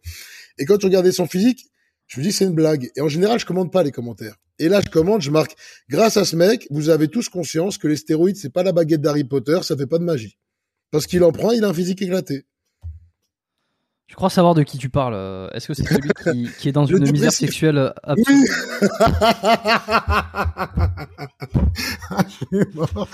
Bah, moi, ça, ouais, ah, putain. honnêtement, honnêtement, ça m'a fait, ça m'a fait quand même pas mal de peine euh, de voir ça parce que, et puis je pense qu'au Rob aussi, il est, tu le vois quand il pose des questions, il est là, mais il a abasourdi. Non, mais moi, j'avais de la peine à la base. Et quand il a, j'ai mis mon commentaire, je m'attendais pas à ce qu'il réponde. Et il a répondu à mon commentaire en me disant, ouais, toi, tu peux parler de dignité, tu bosses dans le milieu gay. Bon, alors, à aucun moment, j'ai parlé de dignité. Et moi, je dis peut-être que je bosse dans le milieu gay, mais j'ai assez d'argent pour payer mes compétitions et mes cures, ce qui est pas ton cas. Et ensuite, ça n'a rien à voir entre travailler dans le milieu gay, ça ne retire pas la dignité. Je connais la plupart des gays, ils sont plus dignes que d'autres, tu vois. Donc euh, là, ce discours homophobe à deux balles. Et je dis, écoute, retourne danser tout seul dans tes bois de nuit vu que t'as pas d'amis, ce qui est la réalité. Et j'attendais qu'ils mettent une réponse pour que je le termine. Bon, triste, c'est triste. Moi, je trouve ça triste, mais bon. Ah, c'est pathétique en fait. Euh, je, je juge pas, hein, je suis pas en train de, euh, ça, je, me place toujours neutre. Hein, euh, c'est un peu mon rôle aussi, mais je, ne juge pas d'un point de vue euh, qui qui aurait plus de dignité que l'autre. Bon, ça, chacun se fera son propre avis. moi, de, mon opinion, sans jugement, c'est le constat, le fait, c'est que je trouve ça assez triste finalement. alors, je sais pas s'il si, s'il écoutera ce podcast, il l'entendra, mais mais euh, alors c'est marrant parce qu'il y a quand même un niveau de conscience assez élevé. Il dit, il le sait qu'il est matrixé, il le sait qu'il est dans un monde euh, un petit peu parallèle, et, euh, et je pense qu'il est au courant qu'il a besoin d'aide aussi, tu vois, dans un sens. C'est possible. Mais après, tu sais, il y a plein de gens qui ont conscience que c'est la fin. Par exemple, j'ai vu des gens qui étaient, euh, qui, qui, avaient un cancer, c'était la merde, mais ils continuent de fumer, tu vois. J'ai conscience que je vais claquer, mais on sait jamais si le Christ descend m'aider, voilà, euh, sur un malentendu. En fait, il y a des gens, c'est comme ça, ils ont une, ils sont à moitié conscients de ce qui leur arrive, mais ils continuent. Regarde, il continue les produits alors que physiquement, son physique est atteignable naturellement, pour le coup, vraiment. Euh, il a pas d'amis. Le seul ami qu'il avait, euh, il s'est barré avec du fric à lui, je crois. Euh, il baisse pas à part Madame Cinq Doigts. Il va en boîte de nuit, il danse tout seul. Quels sont ses objectifs de vie? À son âge, il a. Ah, ouais, mais... Alors je vais te dire, euh, jamais il pourra soulever un, un trophée comme ça, ni moi ni lui. Tu vois donc si son but c'est être body, faut qu'il arrête et qu'il change de but tout de suite. Tu sais, il y a, il y a Liprist que je respecte et que j'adore qui disait, mmh. Le bodybuilding, c'est le, seul sport où n'importe quel connard peut venir et avoir la prétention de devenir un champion, alors que je joue avec des gens qui font du golf et aucun a dit ouais je vais devenir Tiger Woods. Bah c'est vrai. Je pense qu'il faut la génétique pour le bodybuilding et tout le monde ne l'a pas. Donc tu peux envoyer les mêmes produits, autant d'entraînement, autant de bouffe, ça marchera pas. Pourquoi? Parce que c'est une injustice et que le monde est rempli d'injustice. C'est ça la vérité. Ah bah ça euh, c'est clair. Hein. Euh, les, injustices elles sont, elles sont, elles sont là et puis. Euh on a beau essayer de les, gommer, euh, il y en a certaines qu'on gomme pas parce que quand tu fais euh, un mètre, par exemple 65 kg de mètre 90, euh, l'injustice elle est là. Tu pourras pas être basketteur comme Michael Jordan et, et, alors moi je suis pas pareil, je suis pas quelqu'un de, grand, je fais 1m75. Euh, si tu veux, voilà, j'ai longtemps arrêté de d'espérer de, faire 1m95 ou, ou d'être d'être hyper grand et, et, je pense que le pire c'est de le voir comme une alors c'est une injustice dans un sens mais moi je le vois pas comme une injustice c'est moi, je le voyais comme quelque chose de chiant et je me suis dit, qu'est-ce que je peux faire pour contrer ça? Et ben, pour contrer ça, je fais, euh, fais en sorte de devenir balèze parce que à mon humble avis, entre un mec dans la rue qui est euh, mince et, et, petit et un autre qui est petit mais balèze, c'est pas du tout la même chose. Déjà, je l'ai vu sur moi-même. T'as plus euh, de contact avec les gens, tu plais à plus de gens, et euh, après, t'as tellement confiance en toi qu'on en oublie ta taille. Et c'est vrai que moi, quand je vais à, des dans des boîtes de nuit et mes photos sont affichées, on me dit toujours ah je te pensais plus grand. On me dit pas ah tu ressembles pas à ta photo, mais je te pensais plus grand. Et c'est ça le truc. Ça augmente même ton charisme, je trouve, tu vois. Hmm. Je vois. Et pour revenir sur, sur euh, les vidéos de The Rob, alors, donc tu penses que lui, il a une certaine influence aujourd'hui. Euh, quand t'es, passé, il y a un truc, il y a une critique qui a beaucoup été euh, faite. La vidéo de la, la voix de Mister V, non? C'est pas ça? Comment? Il y a, Je crois qu'il y avait une cinquantaine de commentaires où il disait il a la voix de Mister V, donc j'ai pas compris. Ah, de tu, tu vois pas qui c'est Mister V? Je crois que c'est un comique, mais non. Ouais, ouais, c'est un YouTuber, enfin un YouTuber euh, qui fait des, qui a beaucoup, enfin c'est un des premiers qui était sur YouTube euh, que j'aime beaucoup d'ailleurs, euh, Mister V. Alors je suis pas sûr que t'es, si un peu peut-être, si il y a un peu la voix de Mister de Mister V. Non, non c'était pas ça. C'était une critique, une critique a été finalement, alors ça a été compris, je pense, et tu vas peut-être pouvoir nous donner ton avis là-dessus parce que t'es premier intéressé. une espèce d'incohérence ou de discordance entre entre le, la vision de The Rob qui est de prévenir et de faire bah, de la prévention sur les produits dopants et ton invitation qui a été passée pour quelqu'un qui finalement tire énormément de positifs des produits dopants et qui presque euh, en ferait une certaine promotion. Alors, t'en fais pas la promotion, mais ton discours, et tu le dis, euh, c'est grâce à ça que tu as intégré le monde de la vie. de ce mode de vie, on va dire. Ouais. Est-ce que ça n'a pas été euh, discordant, tu vois Non, moi, moi, alors moi, ce que je pense, c'est que les gens qui ont commenté, c'est des débiles mentaux, parce que si Rob ne donne pas la chance à tout le monde de s'exprimer, c'est-à-dire les gens qui sont pro-stéroïdes et les gens qui sont euh, contre les stéroïdes, bah en fait c'est une sorte de, dictature de pensée, parce que euh, il, invite des gens qui ont des problèmes tous les jours. T'as un mec qui bande pas, un mec qui a perdu sa meuf, euh, quelqu'un qui est mort, Sean Roden qui est mort on va dire que 90% de ces vidéos sont des malheurs qui arrivent à cause des stéroïdes. Donc c'est vraiment contre les stéroïdes. Et les 10% restants, c'est des gens que lui, il encourage pas. En aucun cas, il encourage. Mais il donne la parole à des gens à qui ça s'est bien passé. Et je trouve que ça serait vachement être hypocrite de ne pas donner la parole aux, aux gens à qui ça s'est bien passé parce que les gens ont droit de savoir que pour certaines personnes, ça va. Pas pour tout le monde, pas pour un grand nombre, vu que on n'est pas tous égaux face à la génétique, mais il y a des gens, moi par exemple, ça fait huit ans que je me charge ou dix ans, euh, j'ai aucun problème. Et c'est pas le dire que de faire l'apologie des stéroïdes, tu vois. Est-ce que tu est-ce que tu, tu dis que t'as aucun problème parce que tu sens que t'as un problème ou t'as aucun problème ou Je fais des euh, analyses, non, jamais. Ah non, parce que maintenant j'ai un médecin qui me suit, qui est un ami aussi. Je fais mes analyses tous les mois, je regarde par rapport à mon cœur et tout. Et pour l'instant, je touche du bois, mais je n'ai pas de soucis et je me sens en grande forme. Donc moi, je je comprends pas en fait les gens que tu sais c'est bien pensant à la con là qui vont dire oui, mais t'invites un tel, donc tu cautionnes, comme quand il a invité Papacito. Bon, moi je suis fan de Papacito. C'est vraiment quelqu'un, je suis fan de ses vidéos, on, peut en dire ce qu'on veut. Et il l'a invité, c'est quelqu'un de droite, et il a aussi invité des gens de gauche. Je veux dire, à un moment donné, tu dois donner la parole à tout le monde ou à personne. Parce que sinon, ça veut dire que t'es es parti pris. Et ce que j'aime chez Rob, c'est qu'il donne la parole à tout le monde. Tout le monde a le droit de s'exprimer. Même s'il n'est pas d'accord, eh ben, il te laissera t'exprimer pour que les gens, avec leur propre logique et leur propre intelligence, puissent eux-mêmes se faire une raison et une opinion, au lieu de devoir euh, gober toutes les couilles du milieu pour euh, sucer un tel et un tel et se faire leur opinion. Tu vois? Mmh. Mmh, mmh. Ouais, bah, je, suis assez, euh, je suis assez d'accord. On, on essaye de, c'est toujours mieux de donner le, la parole, enfin la parole à tout le monde entre guillemets. Après, c'est toujours, euh, il va y avoir toujours avoir des débats euh, infini Est-ce qu'il faut absolument donner la parole à cette personne qui va transmettre des idées qui sont qui sont peut-être trop extrêmes? C'est difficile. Je pense aussi que des fois il faut euh, il faut euh, aller connaître les idées extrêmes euh, dans un sens ou les avoir connues pour pouvoir. c'est ce qui fait que tu calibres ta pensée. Pour, exactement, comme tu as dit, pour pouvoir combattre certaines idées, il faut les connaître. Et quand, quand tu connais pas, comment tu veux faire? Tu sais, c'est comme pour le truc euh, Charlie Hebdo. Alors, euh, des fois, on est Charlie, des fois, on n'est pas Charlie. On est OK pour la liberté d'expression, mais quand Dieu donné fait un spectacle où euh, il est un peu virulent, on lui retire tout. Et moi, ça, ça m'énerve, cette, cette justice à, à double sens. Pour moi, c'est pareil pour tout le monde ou pour personne. C'est ça c'est ça en fait qui, qui, serait honnête, tu vois. Hum. Mais dans le body, dans les trucs, c'est pareil. Je vais te dire, tu vas on va venir te voir, tu vas dire je prends pas de produit, ah quel connard, euh, c'est un hypocrite, nanana et tout. A contrario, tu vas dire oui je prends des produits, ah oh, putain regarde, il, il, fait la propagande pour les produits, il en fait la pub, etc. Quoi que tu fasses, quoi que tu dises, tu plairas pas à 40%. Mais la question que moi je me suis posée, c'est est-ce que 40% des haters, parce que moi je regarde mes commentaires des fois dans les vidéos de Rob, et les gens des fois m'insultent gratuitement sans me connaître. Oui, il va crever dans 10 ans et tout ou je sais plus quoi, bref, que des trucs, euh, des trucs mauvais. Et je me dis, ces mecs, quelles sont leurs vies pour aller sur des vidéos, lâcher des commentaires méchants sur un mec qu'ils connaissent pas, ça change rien à leur vie. Je me dis, mais mais ils ont pas assez d'activité, ils ont pas assez d'ambition parce que moi j'ai tellement de choses à faire que je me verrais pas tous les jours critiquer tout le monde, tu vois. Ou alors une, une critique euh, constructive où tu dis tiens je te critique sur ça, pour qu'il soit amené à évoluer en bien, pour lui rendre service. Mais critiquer pour critiquer, ça sert à que dalle. Donc en vrai, la plupart des gens qui parlent, je m'en bats les couilles. Parce que ces mêmes personnes, tu les vois en face à face dans la rue, euh, ils pleurent, donc euh, non. Est-ce qu'il y en a beaucoup alors dans le monde de la nuit là qui prennent des stéros? Euh, Tu me dis là, c'est voilà, tout, le monde, tout le monde en prend. Surtout dans le milieu gay, hein, si j'ai bien compris. Exactement. Me faites pas dire ce que je n'ai pas dit, c'est pas moi qui l'ai dit. J'assume. Euh, est-ce que tu es le seul à qui il arrive jamais aucun problème? Non, non, non, il y en a plein qui ont aucun problème. Je peux pas citer des noms parce que euh, ils vont, ils vont m'emmerder après.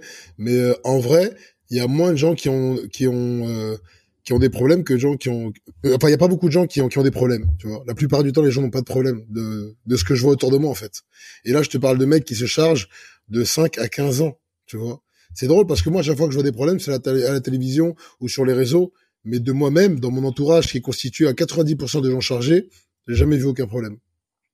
Mais est-ce que, pareil, question, est-ce que parce qu'aujourd'hui on les voit pas parce que c'est il faut un certain temps. C'est un peu comme si tu bouffes de la merde euh, ou ton cancer, tu vas pas, tu vas pas le déclarer dans les, dans les, dans les premières 20-30 années. Je suis d'accord avec toi, mais là, avec ce qu'on a dans la flotte et dans nos nourritures actuelles, nos pesticides, t'en es au même niveau. Toi aussi, dans quelques temps, tu pourrais être dans la merde à cause de l'alimentation qu'on a en ce moment. Et j'ai remarqué que longtemps après, on se rend compte que ah bah ce truc-là, il est pas bon, ce colorant, il est pas bon. C'est la même chose en fait. Tu peux pas être certain d'être en bonne santé tant que t'as pas une machine à 40 000 euros chez toi que tu fais tous les jours. Mais après, tu vis dans la psychose et euh, moi, je suis pas quelqu'un d'hypochondriaque. Euh, je pense des fois que à force de penser à un truc, c'est là où la maladie se déclare. T'as des gens qui avaient des cancers depuis longtemps qui ne le savaient pas. Le jour où on leur a annoncé, la maladie s'est déclarée. Tu vois, parce que le côté psychologique, il joue vachement sur le côté physique. Donc, euh, moi, je pense que tu prends, tu prends autant de risques en prenant des anabolisants, voire moins, je pense encore, que quand tu bois de l'alcool ou que, que tu fumes. Sauf que l'alcool et le tabac, ça ramène de l'argent dans les caisses de l'État, les stéroïdes non.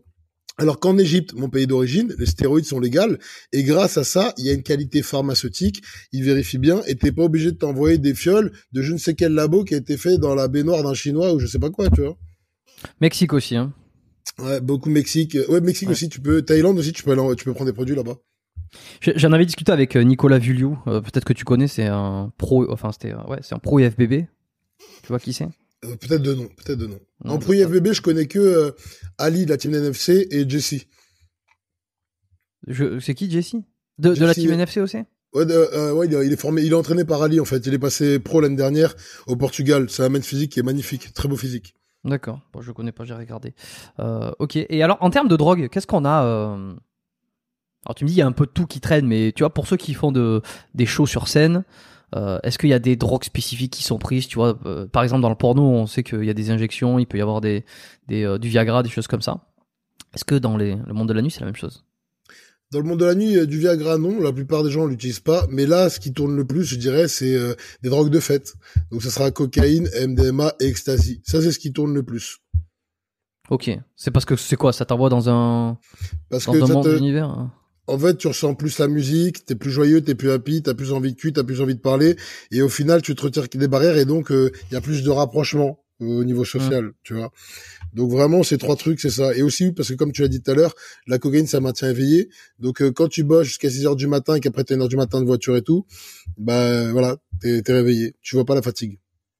Alors une question un peu plus personnelle, tu vois. Est-ce que t'es pas sidéré, euh, surtout toi qui bosses là-dedans finalement, c'est-à-dire que la fête, euh, les soirées, euh, la nuit, il y a énormément de gens qui prennent de l'alcool. J'ai l'impression, enfin justement, t'en prends pas, donc peut-être que tu vas avoir la même pensée que moi. T'es pas sidéré de voir un nombre hallucinant de personnes qui sont obligées de consommer finalement drogue, alcool. Ça va paraître comme un jugement, c'en est peut-être un petit. Euh, c'est aussi mon, mon opinion, enfin c'est aussi comment je perçois le truc, qui sont obligés de ton- de- d'utiliser des substances euh, qui vont changer leur état euh, momentané pour, comme tu l'as dit, se rapprocher, se libérer de certaines peurs, etc. Et, et j'ai l'impression que c'est de plus en plus, ou alors, euh, ou alors ça a toujours été comme ça, et j'en sais rien. C'est ma vision qui fait que. La drogue, l'alcool, etc., ça a toujours été. C'était, on va dire, euh, moins montré parce que maintenant, avec l'arrivée d'Internet, tout le monde a accès à tout et des choses qui ne se savaient pas se sait. Maintenant, moi, je suis, je suis partagé, je suis mitigé. D'un côté, je peux pas faire la leçon aux gens et ouvrir ma gueule alors que je suis chargé de stéroïdes, qui est aussi une drogue. Donc, ce serait mal avisé de ma part de dire oui, vous buvez de l'alcool et vous avez besoin de drogue pour faire la fête, sachant que moi, j'ai besoin de mes stéroïdes pour vivre. Mais de l'autre côté, à contrario, je ne vois pas l'intérêt je ne vois pas l'intérêt de, de, de prendre de l'alcool ou de la drogue pour aller en boîte, pour être dans un état qui n'est pas le tien, rencontrer quelqu'un qui n'est pas dans son état, pour qu'ensuite le lendemain vous rendiez compte que vous n'avez rien à voir l'un avec l'autre. Il y a de l'idée. Il y a, il y a- non mais il y a de l'idée dans ce que tu dis, tu vois, dans un état où t'es pas le, ouais, où c'est pas toi, hein, avec quelqu'un dont l'état c'est pas le lui-même non plus quoi. Moi, quand je vais en boîte, je prends un jus d'orange, un multivitaminé, un jus de pomme. Moi, j'aime tout ce qui est jus. Et même, j'ai jamais compris l'attrait pour l'alcool, alors que c'est dégueulasse. Je tiens à le dire. Vraiment, qui peut aimer un goût de, de brûlure ou de moisi ou moi même quand je veux me faire un kiff j'achète une bouteille de champomis c'est du euh, jus de pomme gazélifié et je kiffe Ouais, je- Putain. Alors qui aurait cru que euh, Amon euh, buvait du champomis pour s'éclater quoi? Ça, c'est- Euh, grave je, je l'éclate Putain, non, non, mais je, je suis assez, euh, je suis assez aligné sur ça aussi. Je trouve le, le goût de l'alcool assez dégueulasse, euh, sauf la bière parce qu'il n'y a pas beaucoup d'alcool dedans. Et euh, j'aime bien le goût de la bière, mais euh, en vrai, euh, ouais, moi j'ai toujours, euh, enfin, je suis énorme, euh, très, très sidéré que euh, c'est une, c'est une substance qui est utilisée pour masquer. euh, euh, so- soit des peurs sociales, soit des, des blocages, des freins ou quoi. Et, euh, et alors peut-être ce qui me sidère encore plus, euh, c'est de voir que euh, qu'il n'y a pas de travail de fond, comment dire, tu vois? C'est comme si, lorsque tu prends un médicament, c'est pour cacher un symptôme. Et aujourd'hui, en médecine, on parle beaucoup de ouais, les médicaments, ça cache les symptômes, ça enlève les symptômes, mais ça corrige pas le fond du problème, tu vois? Tu fais pas un travail de fond. Et, et par contre, du côté des substances illicites, il n'y a pas autant de travail de fond qui est fait pour euh, justement essayer de se libérer de certaines, euh, euh, de certains freins psychologiques, tu vois. Parce que le souci, c'est que tu retires l'alcool à un mec qui a besoin de cet alcool pour aller parler à une meuf et vice versa. Eh ben, il sera dans la merde parce que vu qu'on est dans une, une génération de de, wo- de wokisme où les mecs sont devenus des meufs et les meufs sont devenus des mecs, ils ont plus de couilles. Comment il va aller aborder la meuf alors qu'elle va pour un regard appuyé, tu peux être dans la merde hein, pour un regard. En fait, dans, dans une génération de victimes où tout ce que tu peux, tout ce que tu fais, ça peut être euh, amené à être pris contre toi en fait.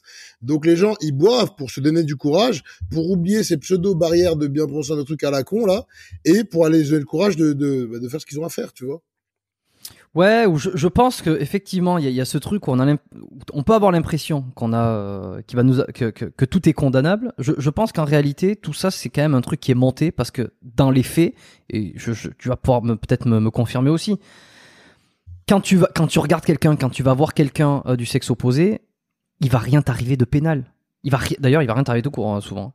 C'est- ouais tu vas te manger tout ça, avant c'est une. normalement Ouais, non, mais tu te manges avant un truc normalement il t'arrive rien exactement Voilà, tu, tu vas pas, tu vas pas finir en prison. euh, je veux dire, il et, et puis de souvent, il peut t'arriver des bonnes choses aussi. Tu vois, c'est, je veux dire, dans le lot. euh, Donc, en fait, euh, c'est l'action d'aller envers quelqu'un, la, la rencontre que tu crées, voilà, qui va t'emmener à tel et tel chemin. Et je veux dire, la vie, en fait, c'est qu'une succession de rencontres. J'ai rencontré un tel qui m'a envoyé là, qui m'a fait bosser ici, qui m'a fait découvrir un pays.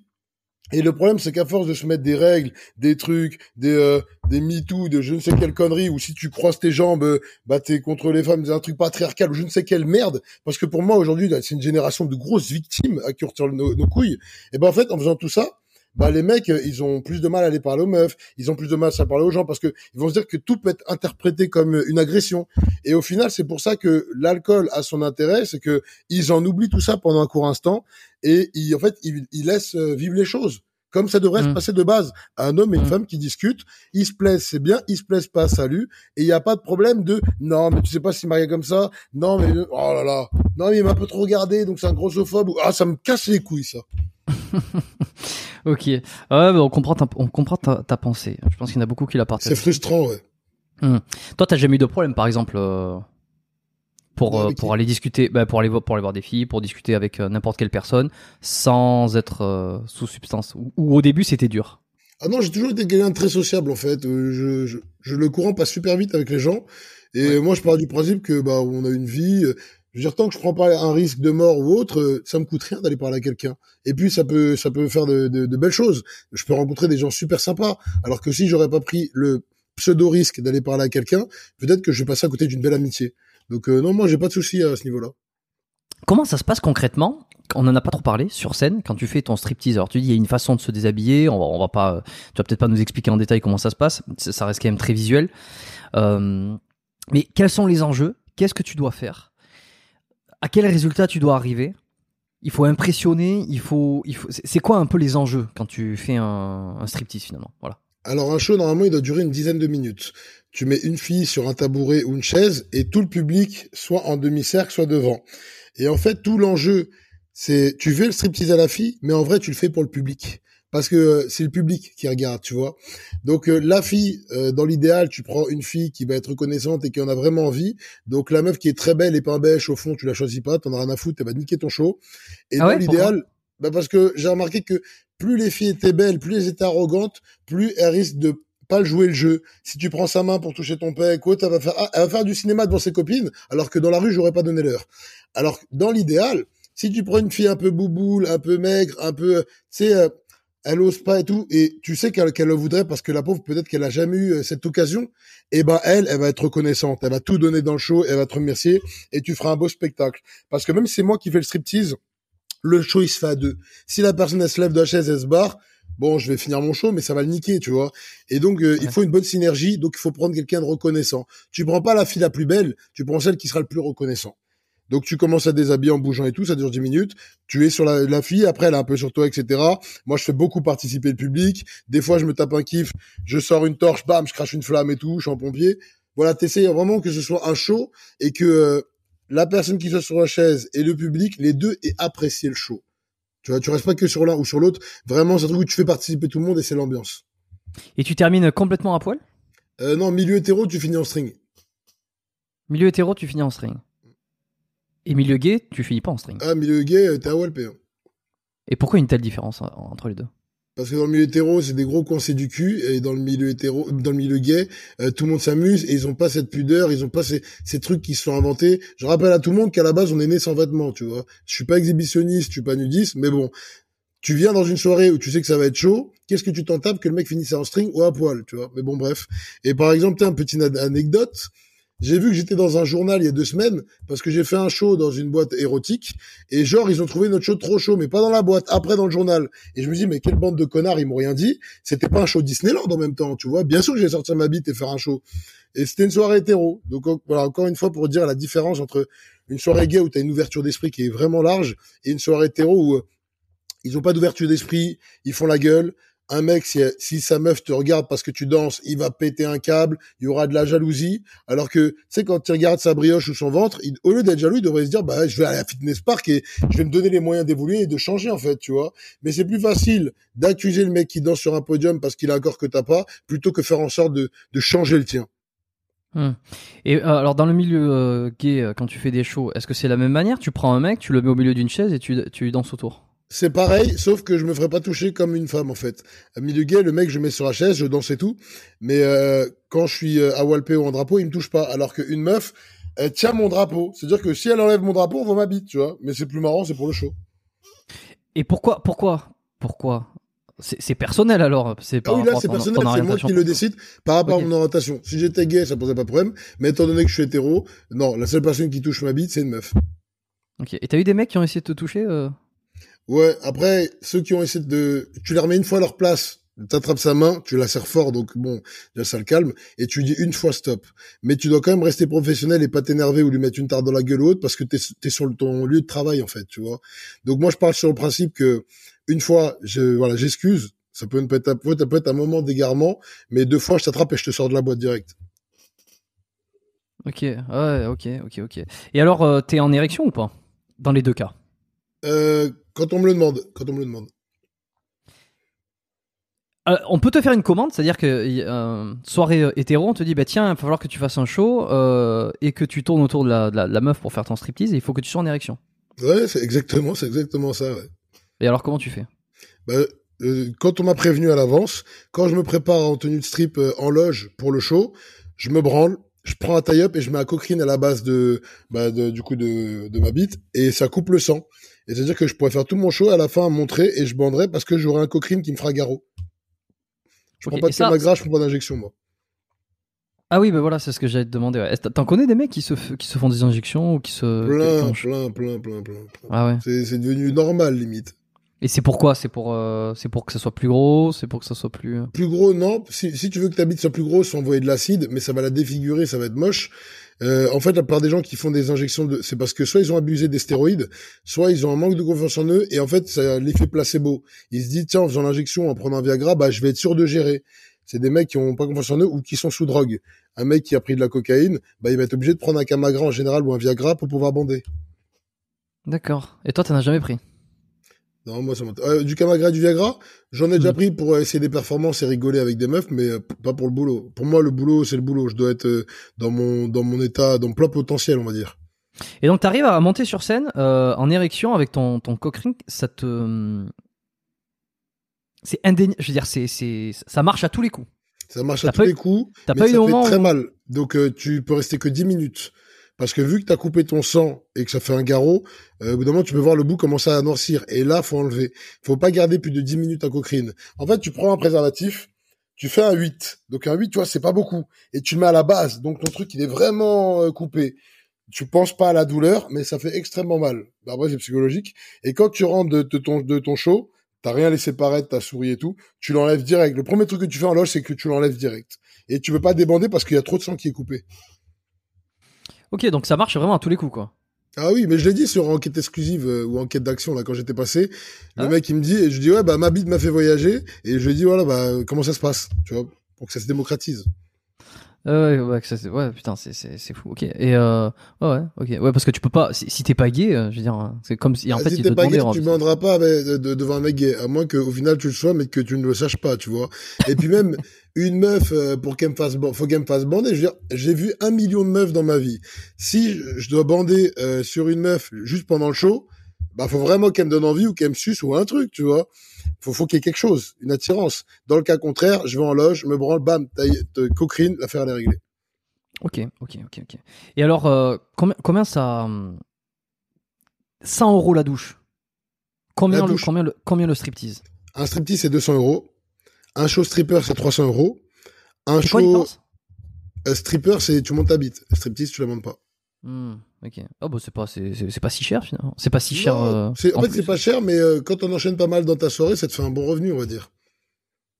Ah ouais, ouais, ouais. Parce que dans, dans l'idéal, t'enchaînes les shows. Par exemple, ce samedi-là, j'ai show cracheur de feu, show serpent et ensuite boîte de nuit. Et je sais que je prends euh, 800 euros samedi. Donc, tu vois, ça fait, euh, ça fait un truc convenable.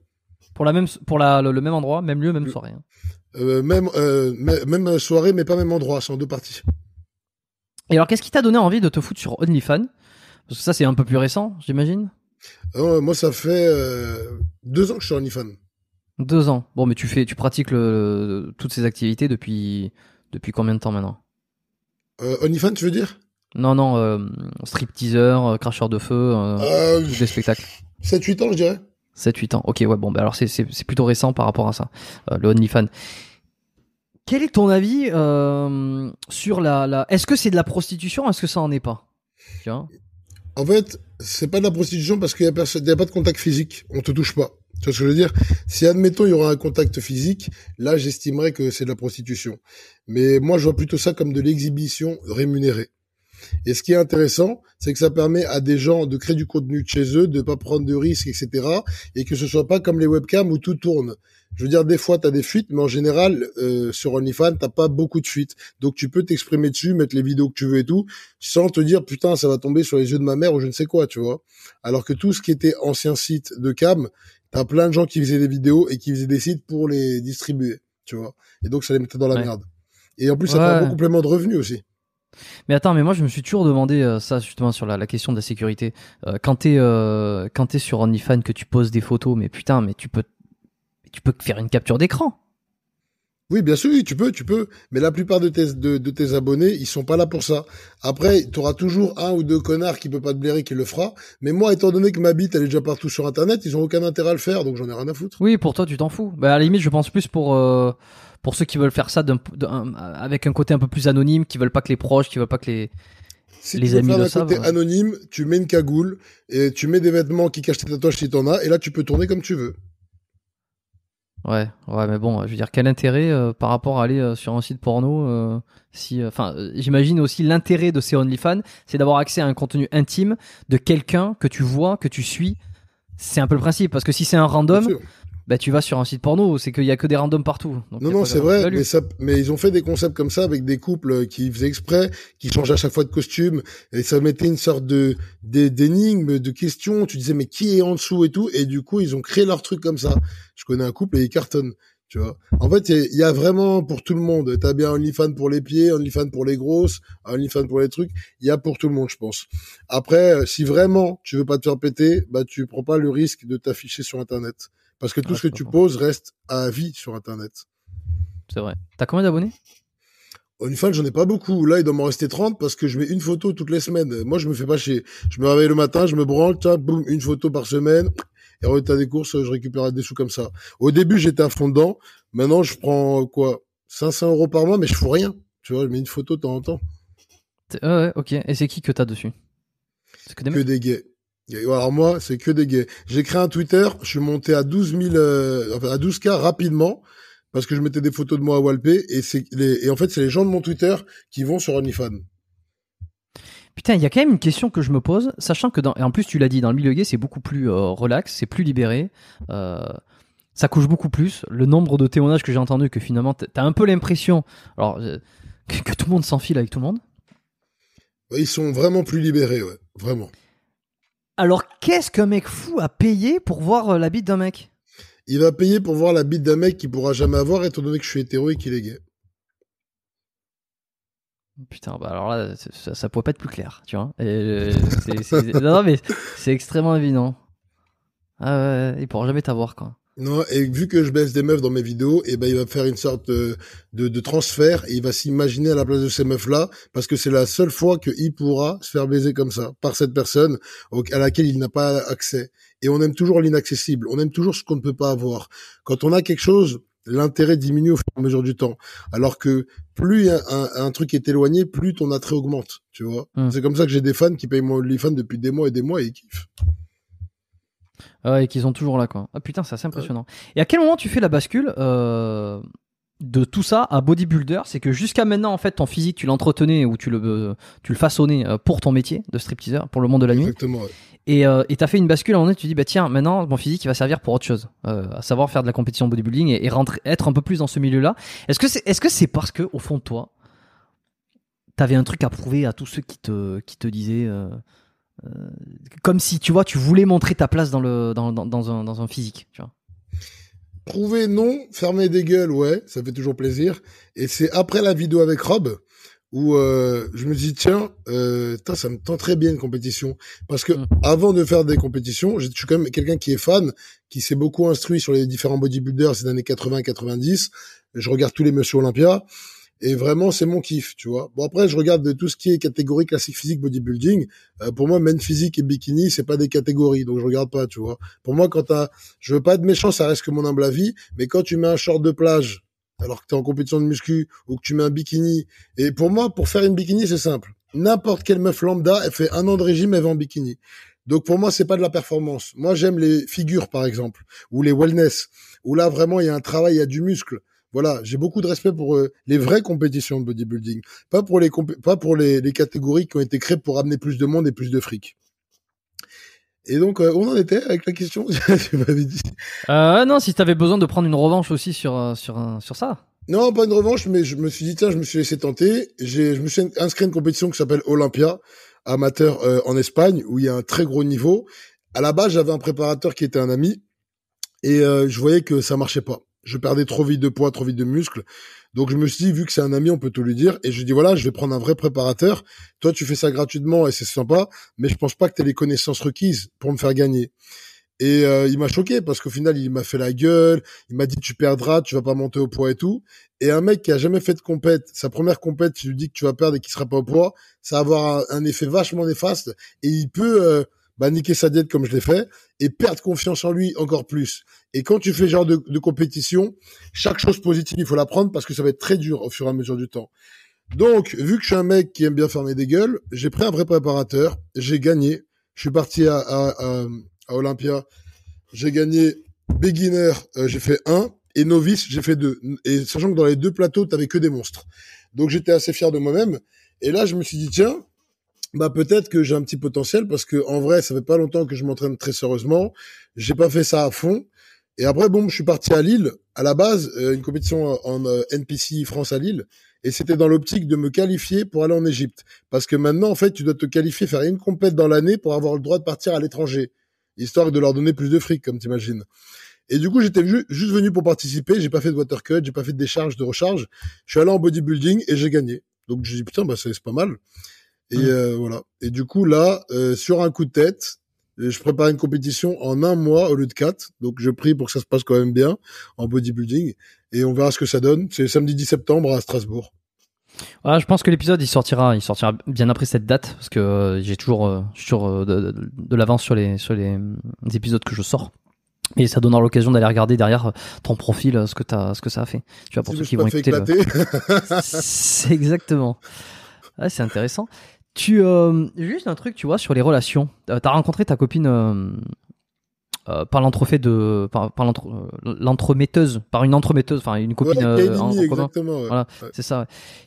Comment comment ça Enfin, je veux pas te demander comment ça se passe avec elle forcément, mais plutôt d'un point de vue vision. Je veux dire, quelle est toi ta, ta vision de la relation là-dedans? Est-ce que euh, est-ce que ce sont des relations libres généralement dans le milieu de la nuit? Est-ce qu'il faut penser comme ça aussi Tu vois, on se dit ouais, euh, ça couche dans tous les sens. Non, c'est sérieux. Euh, ce que pense ta copine de ce que tu fais aussi, tu vois bah alors j'ai la chance d'avoir une fille quand même assez ouverte d'esprit. À la base, elle est flic le jour le sort a fait du feu du serpent. Elle savait tout ce que j'ai fait et euh, j'ai pris les devants en lui expliquant toute ma vie pendant une soirée pour pas qu'un jour quelqu'un puisse utiliser ça contre moi. Au niveau de notre relation, on est ensemble depuis deux ans, fiancés depuis un an. Et pour me fiancer, j'ai attendu qu'on soit sur scène devant 3000 personnes dans un festival kilowatt pour lui demander sa main et c'était une un truc vraiment qu'elle attendait pas, elle s'attendait pas donc ça fait un carton, c'était super et tout. Hum. Et euh, on n'est pas euh, libertin, mais vu qu'elle aime bien les meufs aussi et que bah moi j'aime bien les meufs, et eh bah ça nous permet de rencontrer que des meufs tous les deux. Et c'est pour ça qu'au final, j'ai aucun intérêt à la tromper parce que je veux dire, je mange déjà d'autres steaks avec elle, vois ce que je veux dire? Il se met bien, hein, le, le, petit salaud. Hein. J'ai eu de la chance. il y en a, ils, vont, quand même se dire, hein, il faut attends, celui-ci, euh, qu'est-ce qui lui manque Qu'est-ce qui manque euh, euh, Non, je pense pas qu'il manque quelque, quelque, chose, mais j'espère que ça va durer comme ça longtemps. La santé, l'argent, la famille, les amis, d'être aussi bien entouré, parce qu'en ce moment j'ai un groupe d'amis qui est fort. Je, voilà, je, Sofiane, Steven, Sean, Jérémy, euh, Georges, bref, ils se reconnaîtront tous, toute ma team. Et ça fait plaisir et ça a mis du temps à arriver à ce niveau de vie, que ce soit au niveau du travail, au niveau de ma maison, au niveau de tout. Mais j'arrive enfin à un truc où je suis content de moi et euh, voilà, j'en demande pas plus. Tu vois, je pense qu'il faut savoir être heureux et s'estimer de ce qu'on a. Et je suis heureux de ce que j'ai. Voilà. Après, on a toujours des rêves, tu vois. Des rêves comme celui-ci. Hein, J'espère. Mais alors c'est quoi ça Parce que là tu, me montres une, une statue avec euh, c'est quoi C'est la statue d'Eugène Sando. C'est la statue que tu gagnes quand tu gagnes le vrai Olympia. Tous les champions d'Olympia ont ça. Et en fait j'ai vu cette réplique à 250 balles et j'ai craqué à 3 heures du matin. et donc tu l'as acheté. Ouais, je suis un putain d'acheteur compulsif. ok, ok, ok. Et alors ouais, amateur, comment t'as fait pour aller amateur euh, euh Olympia amateur euh, euh, il, a fallu que tu te qualifies, il a fallu que je me suis qualifié. Ouais, je me suis qualifié à Lille. Et euh, vu que mon ancien préparateur, je tairais son nom, m'avait dit que je perdrais et tout, j'étais pas en super forme, mais j'ai quand même gagné ma catégorie. Donc euh, j'ai gagné ma catégorie et ensuite je suis parti en Espagne. C'est là-bas. voilà, à Alicante. Et c'est vraiment une ah compétition qui est magnifique. Euh, Emilio, c'est l'organisateur. T'as des gros juges. C'est la compétition impro. Et ils mettent les petits plats dans les grands. C'est vraiment magnifique. T'es bien accueilli. C'est bien géré. Je suis venu trois jours avant pour pouvoir euh, perdre encore plus de poids, de flotte et tout. Et au final, le poids que je devais atteindre était 75 kilos. Et j'ai réussi à descendre à 72. Tellement j'ai tiré. Donc quand j'ai gagné, je suis allé à Burger King. Ma mère est venue d'ailleurs. Ma mère est venue, mon beau-père est venu, euh, Steven est venu, mes amis les plus proches étaient là. Et quand je voyais mon beau-père pleurer et tout, c'était un moment d'émotion, tu vois. Et surtout, ce qui m'a ému, c'est de me dire que mes amis m'ont suivi à l'étranger. On était tous ensemble. Et comme dit Ronnie Coleman, le bodybuilding, c'est un sport d'équipe. C'est pas un sport solitaire. Parce que seul, tu fais pas de grand, tu fais pas grand chose. Tu auras des moments de doute, des moments de difficulté, de tristesse.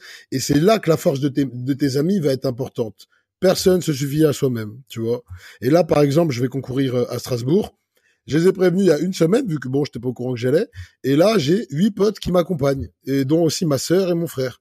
Donc c'est ça qui est cool, c'est que on partage ensemble, on gagne ensemble, tu vois. Et là, ma sèche, elle est difficile. Bah par exemple, ma meuf, elle mange pas de pastèque et tout devant moi, elle va dans la chambre, tu vois. Elle fait en sorte que j'ai pas à avoir trop de trucs. Ouais, parce que moi, avec tout ce qui est fruité et tout, j'ai trop la dalle, hein, c'est horrible. Mais la pastèque, à la limite, euh, c'est pas trop calorique. Non, j'ai un, un, truc bien précis à manger, tu vois. Là, j'ai dans le repas qui arrive, 100 grammes de pommes de terre, 100 grammes d'épinards et 200 grammes de colin. Tu vois. Bref, il n'y a pas de goût, le goût il a disparu. Mais euh, je suis carré sur ça, carré sur la diète. Et voilà, quand j'aurais gagné, je l'espère, ou que j'aurais fait un bon top 3, c'est lié, c'est le but. Et ben voilà, j'aurais pas gagné seul. C'est aussi ma copine parce qu'elle m'aura aidé. Tu vois ce que je veux dire? Faut pas oublier tous les à côté, toutes les personnes qui t'ont donné la force, comme un peu dans Dragon Ball Z quand il fait un John Kidama, et c'est l'énergie de tout le monde qui est là. Hmm. Mais alors pourquoi tu t'es foutu à la compétition, sachant que euh, tu disais aussi que toi, aller euh, te suer, euh, aller t'arracher, faire des sèches, galérer, etc., etc., alors que tu gagnais un pot de protéines, ce qui est pas faux, parce qu'à la fin tu gagnes pas grand chose. Il y a pas grand, il y a pas grand chose à gagner en tant que tu gagnes le droit de ou matériel. ouais. Pourquoi? Parce que je pense qu'avec le temps, euh, tu te mets de nouveaux challenges, tu euh, évolues peut-être un peu en maturité, et que ce que tu pensais hier, c'est pas forcément ce que tu penses aujourd'hui. Je me suis dit, tiens, au final, je me charge, je me charge de stéroïdes, mais j'ai jamais, euh, je suis jamais monté sur scène. Et j'en suis venu au raisonnement que pour moi, pour avoir une légitimité dans le bodybuilding et vraiment pouvoir ouvrir sa gueule un minimum, il faut être monté au moins une fois sur scène. Parce que se remplir de stéroïdes pour ne jamais finir sur scène, au final, à l'heure d'aujourd'hui, je trouve ça complètement débile. Et donc, je trouve que mon raisonnement était débile. Il faut faire ça au moins une fois, ce challenge. Parce qu'à la base, l'usage des stéroïdes, c'est pour la compétition. Tu comprends? Et quand je suis monté sur scène et que j'ai gagné alors que je m'y attendais pas, hein, j'ai même pas monté de posing libre parce que pour moi, j'allais perdre. Le sentiment de satisfaction, de fierté, de bonheur, l'émotion qui m'a envahi, elle était incalculable et euh, rien n'a été aussi haut que ça. Et pourtant, j'ai dansé devant 10 000 personnes, j'ai dansé en Chine, en Israël, partout dans tous ces pays. C'était pas aussi fort que ça. Et euh, par la suite, j'ai compris. Parce que je me suis dit, putain, les gens, ils se privent, ils font des sèches, etc. Pourquoi, pourquoi les gens se prennent la tête alors que moi, j'ai une vie qui est cool à la base? Moi, je fais pas de la compétition pour, comme certains, pour avoir un semblant de vie. Parce que à la base, moi, je mets ma vie entre parenthèses pour ça, mes déplacements et tout mais le sentiment de satisfaction et l'évolution que tu as après, quand tu remanges, tu reprends plus de poids et tac, t'évolues de plus en plus, eh ben, je comprends pourquoi, en fait, tu vois. Et c'est pour ça qu'on accepte ce sacrifice pendant la période. Ok. Et c'est quoi ton ambition euh c'est, ça y est, t'as as fait ce que t'as voulu, euh, ou alors tu vas aller plus loin, tu vas passer en pro? Mon, mon ambition, ça serait de concourir à Lille euh, pour le NPC Regional Qualifier en juin et concourir en juillet à Olympia Portugal pour passer pro. Ok, de, 2023 alors. Voilà, là je suis en moins de 80 kilos. L'objectif, ça serait de passer en 90, moins de 90 kilos. Et la finalité dans quelques années, ça serait d'être dans la catégorie 212. Ah oui, donc tu veux vraiment faire carrière dans le dans ce milieu finalement. Carrière sans sans vraiment carrière parce que le bodybuilding c'est pas quelque chose qui donne de l'argent. Je veux euh, garder mon métier de nuit et mon ami le groupe de le groupe que j'ai construit comme ça, mais en incluant les compétitions, mais à raison que de deux compétitions par an parce que je pars du principe que je peux me sacrifier euh, pendant quatre mois et sacrifier mes amitiés, les repas, mettre un peu de côté ma vie euh, sentimentale et ma vie privée, mais en c'est hors de question que je fasse ça à l'année. Certains le font très bien, comme Dexter Jackson et tout, l'ancien Monsieur Olympia, mais moi c'est pas mon délire de me sacrifier à 24. Donc je me laisse quatre mois dans l'année, chaque année, pour atteindre ces objectifs-là. D'accord. Et alors, comment tu t'entraînais Tu vois, ça va être. Euh, je vais te poser la question un peu en deux parties. Euh, lorsque tu faisais pas encore de compétition, en fait, tu travaillais, tu travaillais euh, à partir de, je sais pas, 22, 23 heures, minuit, quelque chose comme ça, jusqu'à la, jusqu'à 6 heures du matin à peu près. Ouais. C'est-à-dire que tout le reste de la journée, finalement, soit tu dormais, euh, soit, enfin, c'est vraiment le, le décalé, quoi. T'es en décalé, tu dors, tu manges, tu regardes Netflix. Euh, t'as rien à faire en fait. T'as rien à faire. En même temps, t'as plein de choses à faire parce que tu peux gérer tes trucs, voir tes potes. Euh, tu peux gérer des trucs avec ta meuf. Tu peux gérer euh, si t'as des business à côté à gérer, etc. Du travail que t'as sur autre chose. Ça te laisse un peu de temps, mais c'est vrai que t'es constamment décalé avec les gens. Et c'est pour ça qu'au final, tu finis par côtoyer des gens qui sont que comme toi, parce que tous les autres ne sont pas sur le, réglés sur, ah sur le même fuseau horaire que toi, tu vois forcément. Ouais. Mais je fais quand même l'effort. Euh, après, je fais quand même l'effort parce que bon, ma mère tous les tous les deux dimanches, elle fait euh, un repas. Malgré que le samedi, euh, je dors à 7 heures du matin et je me réveille à 11 heures, j'y vais quand même. Je fais l'effort parce qu'il faut garder les liens familiaux. Et ben, c'est un plaisir. Et du coup, voilà, il y a des moments où tu mets ta, ton sommeil de côté, mais tu t'en fous parce que tu le rattraperas plus tard. Ouais, et ça t'a jamais gêné, tu vois. Il y a, y a, différentes, différents morphotypes, morphotypes ou personnalités ou, ou génétiques qui font qu'il y en a, ils peuvent pas du tout travailler la nuit. Euh, et dormir le jour. Euh, et d'ailleurs, j'ai déjà entendu plusieurs fois ces théories comme quoi l'homme n'est pas fait pour ça. Oui, et, tu, tu perds 10 à 15 ans de ta vie à vivre de nuit. Putain, alors ça plus les stéros. Euh... bah, je devrais crever le mois prochain. oh, putain non, non. de merde. non, non, non. Non, mais ouais, non, mais putain. Euh, euh, ouais, toi, ça t'a jamais gêné. Il y en a qui sentent, tu vois, qui sont pas faits euh, pour. Bah, ah, moi, par exemple, je, suis pas nos autres nuits, par exemple. Moi, j'aime bien la nuit parce que la nuit, t'as personne. La nuit, c'est calme. La nuit, t'entends pas les gosses brailler. La nuit, c'est propice à plein de choses. Et la journée, comme ça, bah moi, j'ai le temps de faire tous mes trucs pendant que les gens sont en train de trimer leurs 35 heures. Bah moi, je suis devant Netflix en train de bouffer des chips. Et voilà. Moi, j'aime être en décalé. Ok. Et alors, comment tu t'entraînais Quelle place avait ton training De quelle manière tu avant que tu fasses la compétition, hein, c'était euh, ma question initiale. Euh, voilà, quelle était ta répartition, ton programme, tout ça? Je m'entraînais quatre fois par semaine, le lundi, mardi, mercredi, jeudi. Je laissais le week-end que pour le boulot, tu vois. Et ce que je faisais, c'est que je faisais un grand groupe musculaire et un petit groupe, par exemple, pec triceps, de biceps, pardon, euh, et les épaules ou des fois les jambes. Mais euh, c'était pas dans le détail, dans le sens que maintenant que je fais de la compétition, un jour, c'est un groupe.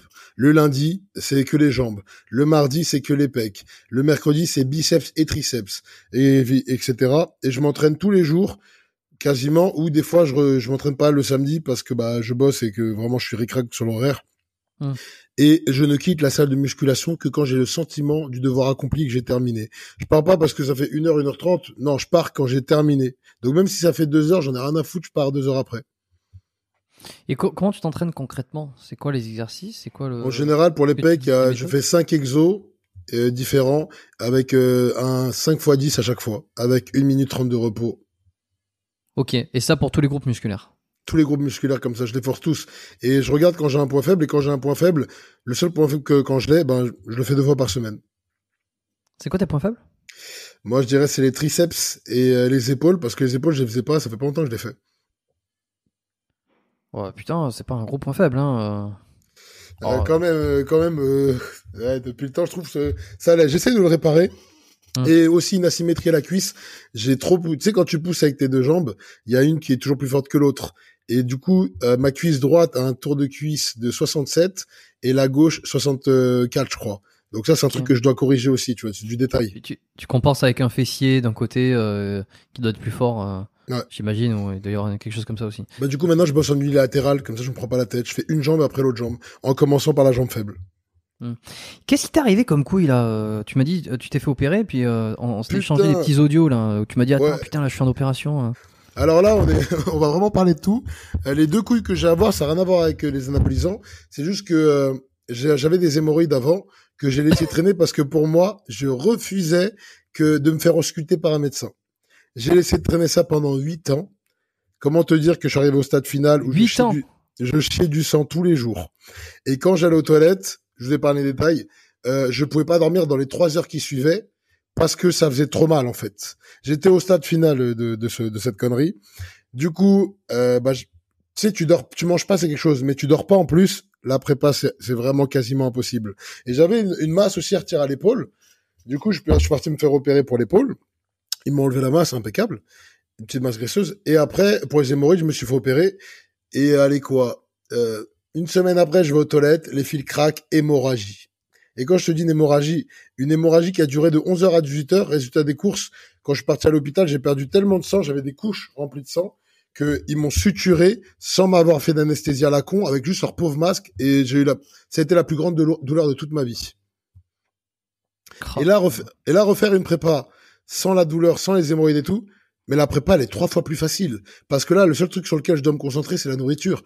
Parce que je dors bien. Quand je vais aux toilettes, j'ai pas peur d'aller aux toilettes et de voir du sang. Je suis en forme. Et puis ça, j'avais reçu des commentaires. Oui, euh, à cause des stéroïdes, t'as fini, t'as pas fait ta compétition, euh, nanana. Euh, ça a rien à voir avec les stéroïdes. hein. Vous tapez hémorroïdes et vous allez comprendre c'est quoi. Et alors pourquoi t'as, pourquoi sans cure hein? Pourquoi la prochaine compétition sans cure euh, Alors cette compétition, je la fais sans cure parce que mon nouveau préparateur Georges veut montrer à tout le monde que même sans produit, on peut faire un top 3 avec les bases que j'ai. Et pour laisser mes récepteurs un peu se nettoyer, pour que je garde tout ça pour le Portugal. Mais ça veut dire quoi? Que tu utilises plus rien? Avec que dalle, j'ai tout stoppé, j'ai fait une relance, euh, là c'est fin du game, tout, tout, tout. T'as pas été en dépression? Non, parce qu'en fait, il m'a fait une relance qui a marché. Et ce qui est drôle, c'est qu'elle a marché alors que ça faisait 8 ans non-stop que je me chargeais. Les gens, ils me disaient, oui, tu vas faire un Et t'es un crack, te extraterrestre. Et tout. Normalement, euh, 8 ans, c'est la merde. Il m'a fait une, une, bon, il m'a, je vais pas rentrer dans les détails des proto- du protocole, mais il m'a fait une relance tellement forte que ma testo est revenue et que même j'avais une meilleure libido que j'avais pendant 8 ans. T'imagines? Et du coup, là, bah, je trouve que j'ai pas trop perdu. Je suis en forme et je prends plus rien. Mais par contre, pour Portugal, je prendrais pour atteindre un autre niveau encore. Depuis combien de temps là t'es euh, nature... enfin naturel euh, que t'es que tu utilises plus de produits À Ouais, moitié ouais. natif, parce que je connais trop de mecs, euh, ouais, je suis naturel, j'ai fait des cures il y a 4 ans. euh, je dirais que ça doit faire euh, 6-7 semaines. Ok. Et, et, euh, putain, mais t'es un extraterrestre en fait. J'ai de la chance, je pense qu'il y a le facteur chance qui joue. Après, comme il m'a dit Rob l'autre fois, il disait oui, mais là tu donnes envie aux gens qui vont vouloir prendre des stéroïdes, qu'est-ce que t'as à leur dire? Tout le monde joue au loto, tout le monde ne gagne pas. Pour moi, c'est Ouais, bah ça, ça, résume tout. C'est comme ça que ça marche. Exactement. Et, alors je confirme d'autant plus que, que je dis que t'es un extraterrestre parce que des, des cas comme toi il doit pas y en avoir beaucoup. À chaque fois que j'ai discuté avec des gens sur ce podcast ou ailleurs euh, qui avaient pris des produits à un moment donné, même même s'il y en a qui n'ont pas développé de gros problèmes matière derrière, à chaque fois c'était lorsque j'ai arrêté, oui ça a été un down, oui c'est des moments pas faciles. Là, la testostérone ne se relance pas, ils commencent à faire la dépression. Puis Mm. vu que eux, ils savent qu'ils prennent plus de produits, bah en fait, il y a un effet en chaîne. Ils vont moins à la salle, ils mangent moins. Et au final, c'est pas la cause du produit, c'est parce que à cause de, leur mental et qu'ils ils se disaient que quoi qu'il arrive, ils perdraient, bah ils faisaient plus qu'il faut à côté. Ils arrêtent de manger, ils arrêtent de s'entraîner, alors que c'est quand tu prends plus rien qu'il faut donner deux fois plus. C'est pour ça que la force, le mental, c'est vraiment le numéro un, tu vois. Hum, hum. Ouais, c'est clair. Ouais. Et au niveau de la bouffe, alors t'as complètement changé aussi, c'est-à-dire que tu t'es mis à bouffer des légumes et à manger euh, ce qui était bon pour la santé, quoi. Non mais ça c'est que pendant la prépa. hein. Alors je tiens à le dire, pendant les quatre mois de prépa, je suis un tyran avec euh, ma bouffe. J'écoute tout ce qu'on me dit. Et en dehors, McDo, fast food, euh, Burger King, j'adore putain. Les tacos, ah tacos c'est ouf. Moi j'aime la mauvaise bouffe. C'est vraiment mon kiff total. C'est une, catastrophe de dire ça ici. Tu peux pas dire ça, putain. J'aime aussi les bonbons. J'ai pa- là je sais que dans l'armoire il y a un paquet de bonbons en vrac de chez l'arabe là, des trucs qui piquent et tout. Et là c'est un combat contre moi-même de pas les bouffer pendant les 17 jours qui arrivent. T'es, euh, tu te considères pas comme un exemple? Ah du tout non. Et alors, si, si, parce que tu vois, quand tu dis tout ça, euh, alors, peut-être pas sur ce podcast, enfin, tu auras sûrement, t'auras peut-être des messages d'ailleurs, enfin, euh, pro- très probablement, tu, tu vas recevoir des messages suite à, à la diffusion de cet épisode.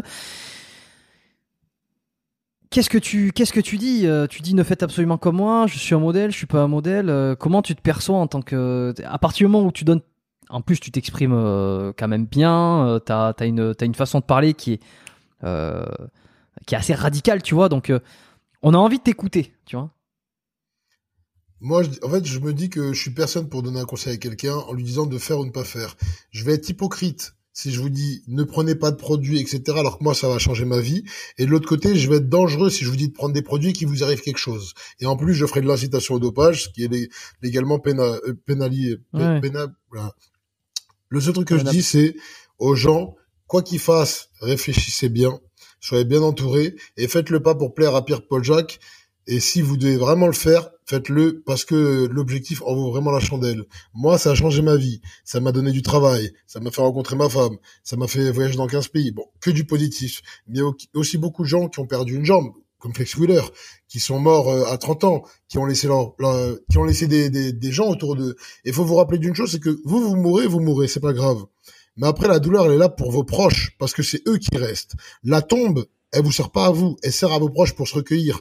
Donc, faut pas être égoïste et faut faut aussi penser aux autres et vous dire voilà, est-ce que ça vaut la peine au point que si ce risque arrive, ok. Et là, c'est à vous de juger. Je vais pas vous dire prenez des stéroïdes ou n'en prenez pas. Je suis pas votre père, c'est pas à moi de vous dire ça. Et sur la malbouffe, tu vois, sur les bonbons, les fast-food, les tout ça. Ah ouais, moi je pars du principe qu'il faut se faire un kiff et que vu que j'élimine énormément de, de, de, calories, je vois pas pourquoi est-ce que je vais me casser les couilles à manger des légumes que je trouve dégueulasses alors que pour moi la nourriture c'est un des meilleurs plaisirs de la vie. Oh, il y en a qui vont pas être contents. Hein. Ah, c'est sûr, c'est sûr. Après, on peut être d'accord sur le fait qu'on n'est pas d'accord. Hmm. Bon, moi je suis pas d'accord forcément, tu vois. non, mais je, après, c'est pas, il y a pas de débat. Je suis pas d'accord d'un point de vue personnel. Euh, chacun fait ce qu'il veut, mais c'est vrai que, euh, alors je, le perçois différemment. Peut-être que c'est aussi mon, ma culture, mon éducation qui fait que euh, je préfère mettre des choses qui vont me servir dans le corps. Tu vois, on me demandait souvent. Euh, et pourquoi tu manges bien? Ben parce qu'en fait, ce que je mets, je veux être sûr que ça va bien, ça va bien faire fonctionner ce qu'il y a dedans. C'est ton combustible en fait. Fast food, euh, si tu veux, tu te fous quand même pas mal de merde à l'intérieur, quoi.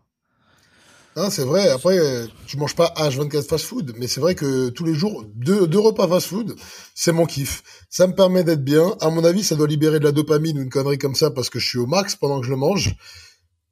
Et après, je vais faire mon sport, j'élimine et j'ai eu le plaisir gustatif tout en gardant mon plaisir physique parce que j'ai pas bougé, tu vois. Hmm. Si à partir d'un moment, c'est un incident sur mon physique et que mon physique se détériore à cause de ma nourriture, bah, je ferai comme en prépa je ferai attention. Là, j'ai la chance de pouvoir me permettre de pas faire attention parce que je suis quelqu'un d'ectomorphe de base. Mais alors, comment tu perçois, tu vois, parce que là, on est très sur le, donc le physique, les conséquences visuelles. Euh, quelle est ta vision? Je pense que ce sont, je sais plus si, si Rob t'avais, euh, t'avais lancé sur le, sujet, ta vision de la santé. Qu'est-ce que comment tu, perçois Qu'est-ce que tu, perçois Quelle est ta vision de la santé? Qu'est-ce qu'une bonne santé pour toi? Est-ce que la santé c'est important? Est-ce que tu vois parce que euh, la bouffe tout ça euh, la malbouffe, le fast-food, c'est pas c'est pas bon pour la santé. Factuellement, euh, les mauvaises graisses, les enfin, on va pas on va pas détailler. Je pense que tout le monde est d'accord pour dire que c'est bon pour la santé. Alors comment comment tu l'aperçois toi ta santé? Est-ce que c'est quelque chose dont dont tu essaies de faire gaffe quand même? Est-ce que ça passe au second plan?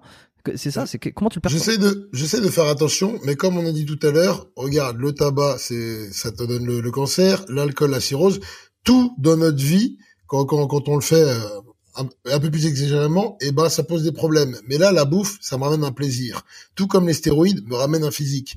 Donc moi, si je le fais, je prends conscience que c'est pas le top pour ma santé, mais je prends aussi conscience que c'est bon pour mon moral et, et pour voilà pour mon moral et mon, mon bonheur, on va dire. Et avec ce moral-là et cette, cette pêche que j'ai tous les jours, je fais d'autres choses. Donc même si je sacrifie un peu de ma santé en bouffant deux fast-food par jour, à côté, je sais que ça me servir de combustible pour être plus joyeux, pour aller gérer des trucs que j'aurais peut-être pas géré, faire des trucs un peu plus durs, euh, faire tous les trucs chez moi, etc. Ça va me servir de combustible. De chaque chose mauvaise, je dois en tirer du positif. Je suis pas quelqu'un qui est pro santé à dire euh, oui, je vais manger que des salades, etc. et tout. Non, je préfère vivre moins longtemps, mais me faire plaisir. Ok. Tiens, juste un petit détail. Euh, est-ce que tu t'as mis le micro dans le bon sens?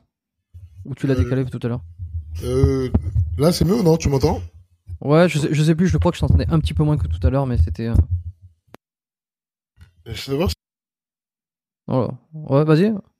Non, je t'entends plus, je vais couper. Et là, c'est mieux?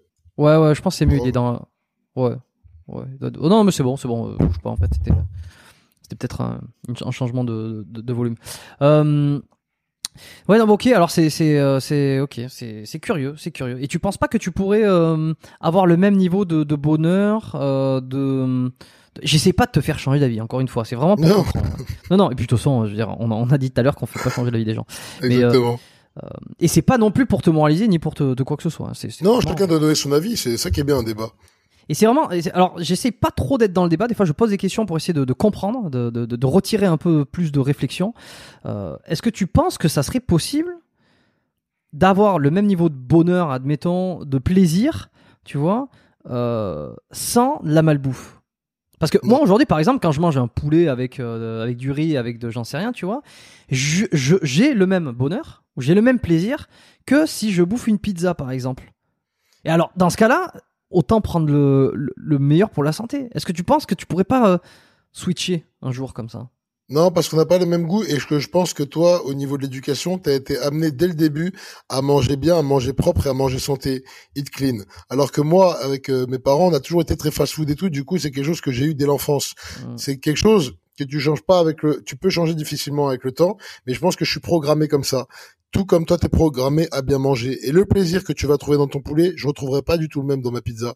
Donc si c'est pour me forcer, me forcer, au final être frustré, que ça joue sur mon travail, que ça joue sur mes sur mes trucs à côté, ça sert à rien.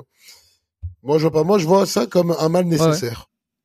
Ok, bah c'est alors c'est cette histoire d'éducation depuis l'enfance, c'est intéressant et je pense qu'il faudrait que je développe ce sujet dans des dans un dans un prochain épisode avec avec peut-être un expert en nutrition ou en, ou en génétique sur ça, parce que c'est vrai que euh, c'est moi j'ai le double la double vision qui est de me dire mais attends c'est n'importe quoi quand tu veux tu peux et à un moment donné, il y a aussi quand même une grosse part d'éducation de génétique. Et quand tu peux pas, ben tu peux pas. Tu vois. Et par exemple, euh, si tu fais pas 1m90, t'as beau faire tout ce que tu veux, tu feras jamais 1m90. Tu vois. Ça oui. Alors cette dualité. La taille, tu peux pas la changer. Mais par contre, ton physique, tu peux le changer. Là où euh, là où je suis, je suis pas d'accord, c'est que c'est pas une fatalité en soi. Un mec gros, pour moi, il a aucune excuse. Je vais te dire pourquoi. Euh, les gens qui disent oui, il y a des maladies et tout eh, les maladies tout ça doit concerner 10% de la population. Tout le reste c'est le c'est le facteur euh, de nourriture et de sédentarité. À partir du moment où le mec il pose son gros cul euh, devant Netflix et qu'il enchaîne plus de paquets de chips que moi je fais de séance à la salle, il peut pas se plaindre de pas maigrir. Et la vie c'est un choix. Sauf qu'on est dans une génération d'assistés où euh, même pour aller marcher dehors, tu as des des trottinettes électriques, t'as même plus besoin de marcher. On fait en sorte que les gens se complaisent dedans, qui dépensent moins en moins de calories, qu'après on va dire ah ouais non mais t'es grossophobe un, déjà, les gens qui sont gros, qui prennent de l'insuline, etc., ou qui ont des traitements, ça, l'État paye. L'État. Ensuite, c'est vous, les impôts. Donc tout le monde est concerné. Moi, je suis pour dire aux gens quand il y a quelque chose. Le mec est gros, tu lui dis qu'il est gros, pour que, mais tu lui dis bah, avec des avec des pincettes, mais tu lui fais comprendre parce que être gros en fait c'est pas une normalité, c'est c'est pas normal parce que tu peux tomber malade, tu peux avoir les artères bouchées, tu peux avoir ton cœur qui fait un arrêt cardiaque, tu peux y avoir plein de choses, tu vois. Au lieu de lui dire c'est bien, continue et dans trois ans il est dans la tombe, qui rendra service à qui? C'est ça la question. Moi c'est comme ça que je vois le truc. Mmh. Mmh. J'avais fait un très bon épisode avec euh, Vassilis euh, Iliopoulos justement sur ça, les secrets un peu de la perte de graisse. Je le laisserai dans les, la description pour ceux qui veulent aller écouter l'épisode qui l'ont qui l'ont pas écouté encore. Euh, à peu près euh, tout autour de comment perdre du gras sur justement le, quand on est gros, comment comment on fait. tout ça c'était hyper intéressant. si tu l'as, bah, je pense que tu, tu connais un peu les trucs, mais c'est avec beaucoup d'études scientifiques aussi, tu vois, il a vraiment une approche. J'ai regardé quand même parce que j'aime bien m'instruire, ça c'est pas mal. Ouais, ouais, ouais. Bah écoutez, alors va écouter euh, ça sur euh, Spotify ou sur, euh, sur Apple. Bref. Tu prends, ta, tu prends ta santé en, en, jeu, bon, à, moitié si ça va dans tes intérêts. Hein, J'ai un peu l'impression. Est-ce que, je sais pas, tu fais... Ça doit toujours aller dans mes intérêts. Tu fais des étirements, tu fais des. Est-ce que je sais pas, tu vas voir des, des physios, tu, des physios, des. Est-ce que tu consultes un... en ostéo par exemple? Je vois un chiropracteur tous les mois, un bon chiro que j'apprécie et tous les mois il me met bien mon dos, il me fait des exercices et tout, parce que je pars du principe que si j'ai pas de problème de dos, etc., une bonne posture, et eh ben ça sera mieux pour l'entraînement et aussi pour ma récupération. Ok. Est-ce que tu prends des compléments? Oui, je prends des compléments alimentaires santé, des vitamines, des oméga 3, du, du chrome, pas mal de petits trucs des BCA et tout que mon coach m'a mis euh, tous les matins. Ok. Ah bah tu vois, tu fais quand même, euh, t'as quand même une certaine conscience de ce que tu mets dans ton corps d'un côté, quoi. Ah ouais, non, je me brûle pas à 200%, hein, je dois me brûler à 50%. ok. Alors, tu connais très bien Rod, Rob, The Rob. Ah, Rob, euh, c'est mon, mon tonton je vais quand même te poser euh, une question qui me taraude parce que si tu discutes beaucoup avec lui euh, récemment ou il y a quelques quelques semaines, peut-être quelques mois maintenant. Je, attends, je crois que tu vas me dire que est-ce qu'il a un problème de santé parce qu'il est très maigre euh, en ce moment, c'est ça non, ou non, non, pas du tout. Non, non, non, pas du tout, pas du tout. C'est pas ça. Il, est en sèche parce qu'on m'a demandé, c'est pour ça. Ok, non, non, je poserai pas de questions personnelles sur Europe comme ça. non, je suis pas, je suis pas une fouine comme ça, mais non, non c'est plutôt. il a reçu sur son, sur ses, sur sa chaîne, un certain David Michigan il y a quelques mois. ah, l'escroc, là. Ouais, je vois. Alors, euh, bon, toi qui parlais tout à l'heure qu'il n'y a pas beaucoup d'influenceurs français. Euh, l'escroc, je sais pas, hein, c'est pas moi qui le dis. Alors, euh, ouais, ouais. j'allais dire que je vais me manger un procès. Alors, moi, je veux pas parler sur lui parce qu'en fait, tous les gens qui ont parlé sur lui, ils ont pris un procès. Oui, non, mais c'est pas pour parler, c'est pas pour parler sur lui. C'est juste pour demander. J'ai eu un doute parce que ils ont l'air d'être potes. Oui, c'est un pote à lui. Hein. voilà, c'est un pote à lui. Très bien. La, vidéo fait quoi euh, Une heure Je sais pas, 45 minutes, 50 minutes, bref. 90% euh, de la vidéo, j'ai l'impression que Rob le laisse s'exprimer. Euh, enfin, est, une, est, presque quelque chose qui est pro David Michigan. Donc c'est vraiment tout va dans le sens que tout ce qu'il a fait c'est super, qu'il a pas triché ou que ou que en fait qu'il est tout blanc, tu vois. Et il y a quand même 10% où je me suis dit putain, est-ce que c'est pas un troll? Moi, je vois pas ça comme un troll. Je pense que vu que c'est un ami, euh, il pouvait pas se permettre d'être neutre et d'être juste. Et c'est pour ça qu'il a pas attaqué sur le fond de l'histoire, qui est que le mec n'a aucun contenu à vendre, qu'il a une sorte de système de pyramide de Ponzi et qu'il a acheté je ne sais combien de followers pour commencer. Et après, en fait, il a joué sur l'image du rien et du vide et il cartonne. Et vu qu'il a mis en procès tous les gens qui disaient la vérité, il a aucune défense en face. Et je pense qu'il serait jamais allé chez Rob si Rob ne lui avait pas donné la sécurité qu'il ne descendrait pas. Et c'est pour ça que ça pas, il n'a pas descendu et qu'il partait en, terrain conquis. Après, c'est que mon humble avis. Mais je suis d'accord avec toi et j'ai senti, j'ai senti que c'était, euh, qu'il y avait aucun répondant en face, que. parce qu'en vrai, tu comme peux trop de trucs. Un hein. contrat. Comme s'il y avait un contrat juste avant, tu sais. Exactement, parce qu'en fait, tu, on pouvait l'attaquer sur trop de trucs, trop trop de trucs. Le youtubeur qui l'a mis en procès, euh, ses followers, c'était prouvé que ça en est pas. Euh, son système où euh, tu prends un package, après tu dois vendre des paquets à d'autres gens et tout. Ça, c'est un système de pyramide de Ponzi mais masqué, tu vois. Euh, il y a trop de trucs, trop de trucs où tu peux l'attaquer. Ça aurait pu faire une vidéo de 5 heures, mais il l'a pas fait. Au final, ça même à la fin de la vidéo, tu te dis ah bah il est bien David Michigan et peut-être même que David a chopé encore des personnes grâce à ça. Donc moi je peux rien dire parce que Rob c'est mon ami et je je connais pas l'histoire, mais de mon point de vue, euh, il n'y avait pas une neutralité journalistique euh, concernant ce mec. Ben non, mais c'est exactement ça. Et je me suis même demandé, parce que à la fin, alors je dirais pas de quoi Une collaboration, c'est ça, tu t'es dit? Non, non, non. Ouais, au début j'ai pensé à ça, après je me suis dit non, je pense pas, parce que après j'ai regardé les liens, j'ai regardé un petit peu ce qui se faisait, je me suis dit il a pas l'air d'y avoir de, de liens d'affiliés ou, ou, je sais pas, tu vois, mais y je pense pas qu'il y ait de partenariat, peut-être que je me trompe. Mais sur les 15 dernières secondes, Rob dit quelque chose pour conclure la vidéo. Et alors je sais que, et je me suis dit mais c'est pas possible. Là il vient de le troller sur tout l'ensemble de trucs. Et, et, je me suis demandé si c'était pas une vidéo je me suis dit, mais attends, soit soit il a pas fait le soit il a euh, il a été un peu vendu entre guillemets soit il a fait le coup du siècle c'est-à-dire qu'il a laissé s'exprimer pendant degré, 50 minutes. degré c'est ça? Ouais, ouais, et qu'à la fin il a sorti un truc. J'ai eu l'impression que quand il y a eu un regard il y a eu quand, quand il y a eu la caméra braquée sur David Michigan il a fait des yeux comme ça à un moment donné genre putain est-ce qu'il a pas conclu euh, hyper subtilement du style attention à ce que vous entendez? Franchement, je sais pas. Tu vois, j'ai pas poussé le, le, le, truc euh, comme toi, parce que franchement, la vidéo, euh, je la trouvais pas intéressante. Mais euh, c'est possible. Tu vois, ah pour, pour être honnête, moi je l'ai poncé. Hein. Je l'ai poncé avec un pote. On l'a regardé et on s'est arrêté, on arrêté toutes les 10 minutes pour regarder un peu. Là, on s'amusait à regarder le non-verbal de, de, David Michigan, tu vois, sur les expressions. Non-verbal, c'est important ça. Ouais, et il y a eu, y a on, a vu quelque chose. Mais encore une fois, j'en sais rien. Moi, je le connais pas, ce garçon. Euh, je sais plus avec qui j'en avais un petit peu parlé. Je crois que c'était Jess, Jess Liodin euh, sur le podcast avec lui, qui m'a donné, euh, qui, bah, tout le monde le connaît, j'ai l'impression, hein, David Michigan. Et euh, donc, David, si tu passes par là, que tu as envie de t'exprimer, je, ne, je serai neutre, absolument. Je, mais bon, voilà, je pense que euh, il a, il, a pas envie de venir ici. Il prendra plus de risques en venant ici, je pense. ah bah, là, c'est sûr que, c'est sûr qu'il prendrait Ah putain. David Michigan. Bon, très bien. Euh... T'as pas eu des blessures à l'épaule? Euh, Non, juste eu le truc à retirer là dans mon épaule, qui était bénin. C'était pas un truc cancéreux. Sinon, aucune blessure jamais. C'est nulle part. Ok, donc t'es vraiment, t'es un peu comme euh, Iron So quoi. Je suis euh, Iron Ra, du coup, aucune blessure nulle part. Je touche du bois, je peux me péter la gueule tout à l'heure à la salle. Ouais non, c'est beau, c'est beau. Et c'est quoi ton meilleur souvenir, tiens de, tu m'as dit que tu as été en Israël, tu as été en, euh, en Chine, oui, c'est ça euh... Je suis allé en Chine, à Shanghai, je suis en Israël, à Tel Aviv. Euh, mon meilleur souvenir, c'est quand j'ai gagné Olympia en Espagne.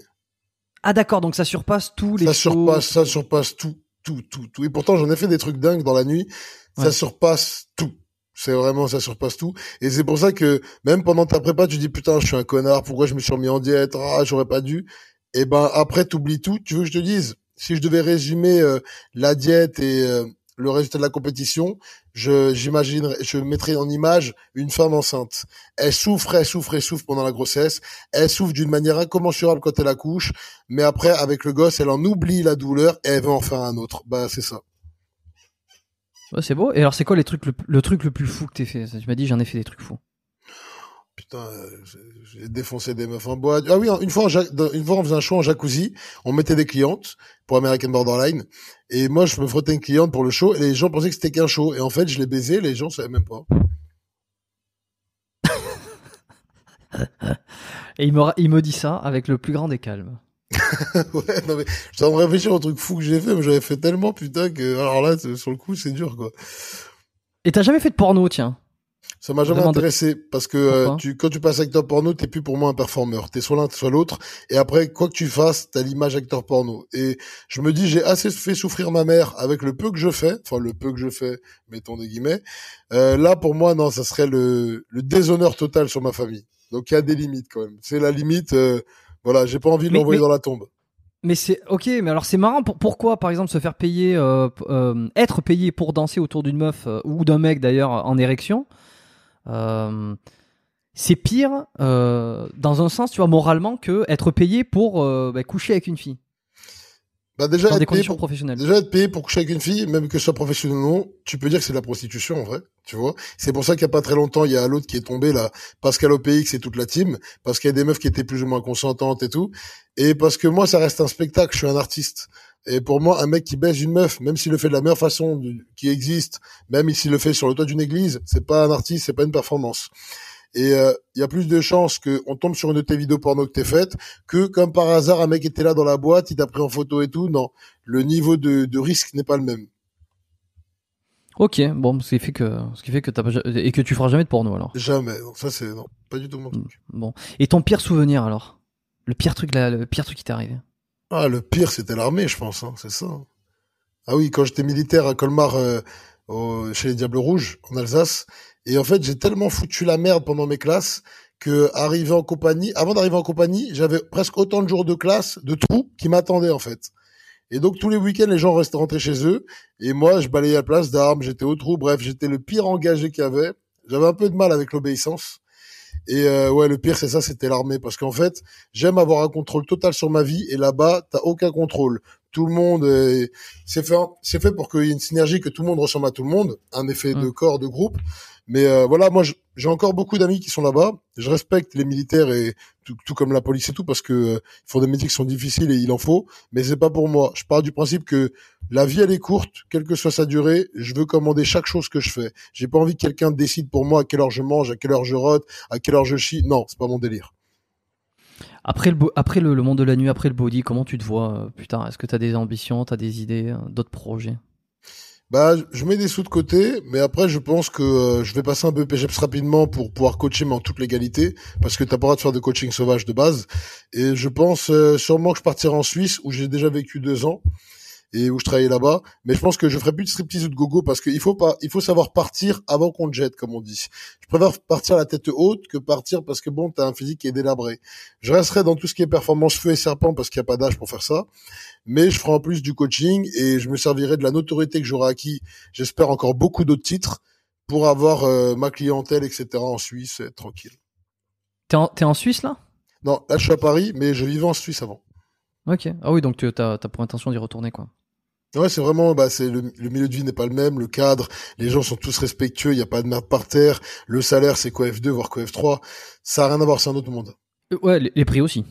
C'est vrai. Les loyers, les, trucs c'est corrélé, ouais. Ok, bon, écoute, euh, trois dernières petites questions comme d'habitude, mmh, que j'aime bien poser sur les sur les, fins d'épisode. Euh, alors, t'as quel âge là aujourd'hui Tu m'as dit? 30 ans. 30 ans. Si on revenait 10 ans en arrière, alors à l'âge de 20 ans, peut-être tu, tu démarrais, t'allais démarrer dans le monde de la nuit. Ouais, c'est ça. Tu démarres à peine, ouais. Ça, tombe très bien. C'est quoi le meilleur conseil que tu aurais besoin d'entendre? Le meilleur conseil que j'aurais besoin d'entendre euh... Bah déjà de m'entraîner à fond sans me charger direct, j'aurais plus de résultats.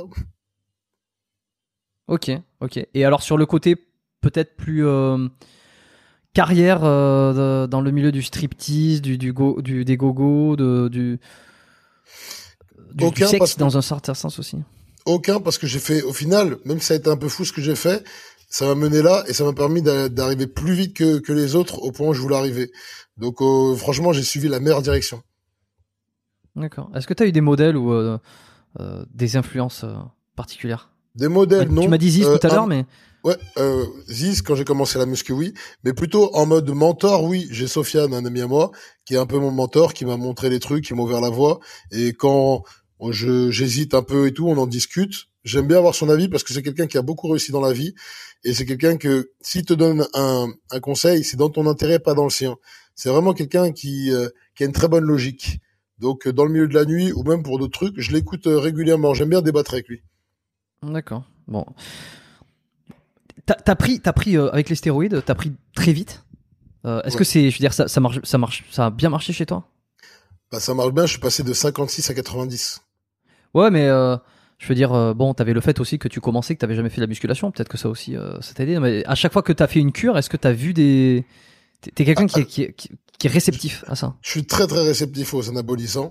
Et là où j'ai vu plus de résultats, c'est quand j'ai commencé, quand j'ai commencé à manger diète. Là, j'ai vu plus de résultats. Tu regardes la première vidéo chez Rob et la deuxième, j'ai pas du tout le même physique. Parce que euh, dans la deuxième, je mange, je mange diète. Tu vois. Et encore, il faudrait que je mange plus. Petit à petit, je mange plus parce que c'est vrai que je suis quelqu'un qui a pas forcément beaucoup d'appétit pour la nourriture normale, tu vois. Hmm. Ok. Bon, est-ce que tu as un livre à me conseiller, un truc que tu as lu euh, dans la dernière année ou, euh, Total Recall, le livre d'Arnold Schwarzenegger. Quand tu vois de quoi il est parti. Pourquoi ça m'étonne pas, tiens. quand tu vois de quoi il est parti, que le mec, il est, euh, il, était à l'armée, il a fui l'armée pour aller faire une compétition, il est revenu en douce, ils l'ont pris, mais ils ont été quand même généreux avec lui, ils l'ont mis aux cuisine pour qu'il mange le maximum de protéines. Après, ils ont mis des équipements dans son char. Le mec, après, il est devenu gouverneur d'un état des États-Unis. Après, il s'est mis dans le bâtiment, il a acheté des appartements, il a acheté des biens. Monsieur Univers, acteur. Ce mec-là est la preuve que tu peux être sans papier, avoir rien du tout en poche. Si t'as tes rêves et que t'es prêt à tout pour y arriver, tu peux y arriver. Et c'est pour ça que j'ai beaucoup aimé ce livre. Et c'est d'ailleurs un des, un des seuls livres que j'ai lu parce que j'aime pas lire moi de base. Hum. Et t'as pas envie de faire du cinéma maintenant alors? Non, parce que je pense que pour faire du cinéma, faut avoir vraiment un talent, de l'acting, faut être bon pour mémoriser les textes et tout.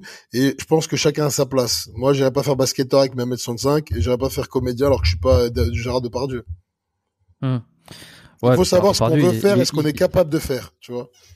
Hmm. Eh ben c'est ça. Ben, je pense que c'est la bonne conclusion parce que euh, quelqu'un qui a putain qui a trouvé euh, t'as trouvé ta voie dans un sens, tu vois. Euh, t'es un extraterrestre. Je te, je te le dis et je pense qu'on te l'a dit et je pense non non mais parce que c'est euh j'ai quand même une audience qui est qui, a du enfin qui a du recul. C'est pas j'ai moins de jeunes et moins de gens qui sont facilement influençables ou quoi que ou quoi que, que chez Europe par exemple parce que c'est Rob a beaucoup plus de une audience beaucoup plus importante pas la même.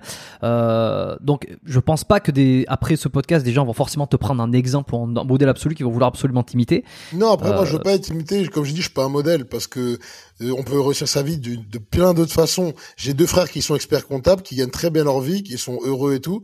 Et voilà, ils ont pas une vie comme moi, un peu de saltabanque où je voyage de voyage en voyage. Ça me plaît, ça me correspond à moi, mais pas à tout le monde. Et s'identifier aux autres, c'est s'identifier à n'importe à n'importe qui. Faut être soi-même en fait. Et chacun correspond à quelque chose. Je pense qu'on est tous fait pour, pour, pour quelque chose en particulier. Bon, eh ben ça va être la conclusion de ce podcast. Euh, reste avec moi un tout petit peu, Amon. Je, on, va, on va, j'ai quelques petites questions à te poser, hein. plus, plus truc derrière. Bon, ben merci d'avoir écouté cet épisode. Euh, un truc que je dis pas beaucoup, euh, que j'ai dit moins souvent euh, ces temps-ci, c'est de partager un peu cet épisode sur le en story.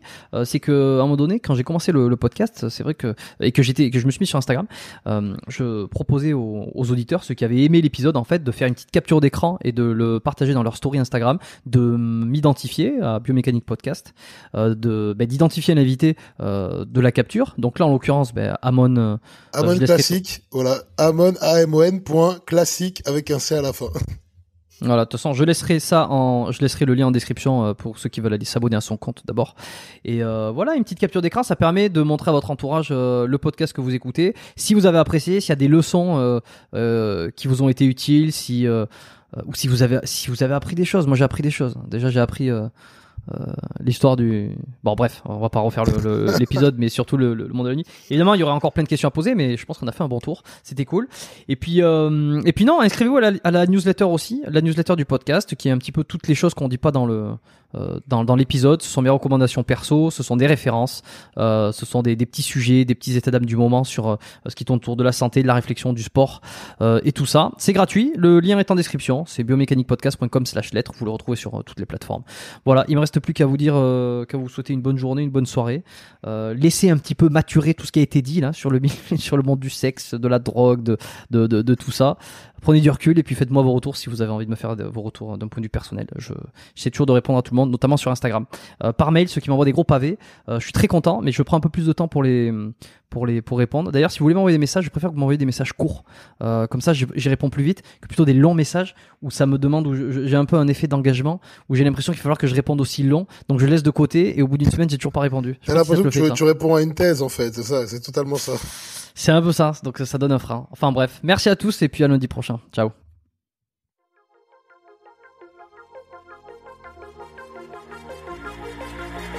Merci d'avoir écouté cet épisode du podcast Biomécanique jusqu'au bout. Vous pouvez l'envoyer à deux de vos amis ou le partager sur vos réseaux sociaux. Merci également de lui mettre une note de 5 étoiles avec un petit commentaire sympa. C'est ce qui me permet de mieux ressortir dans les classements.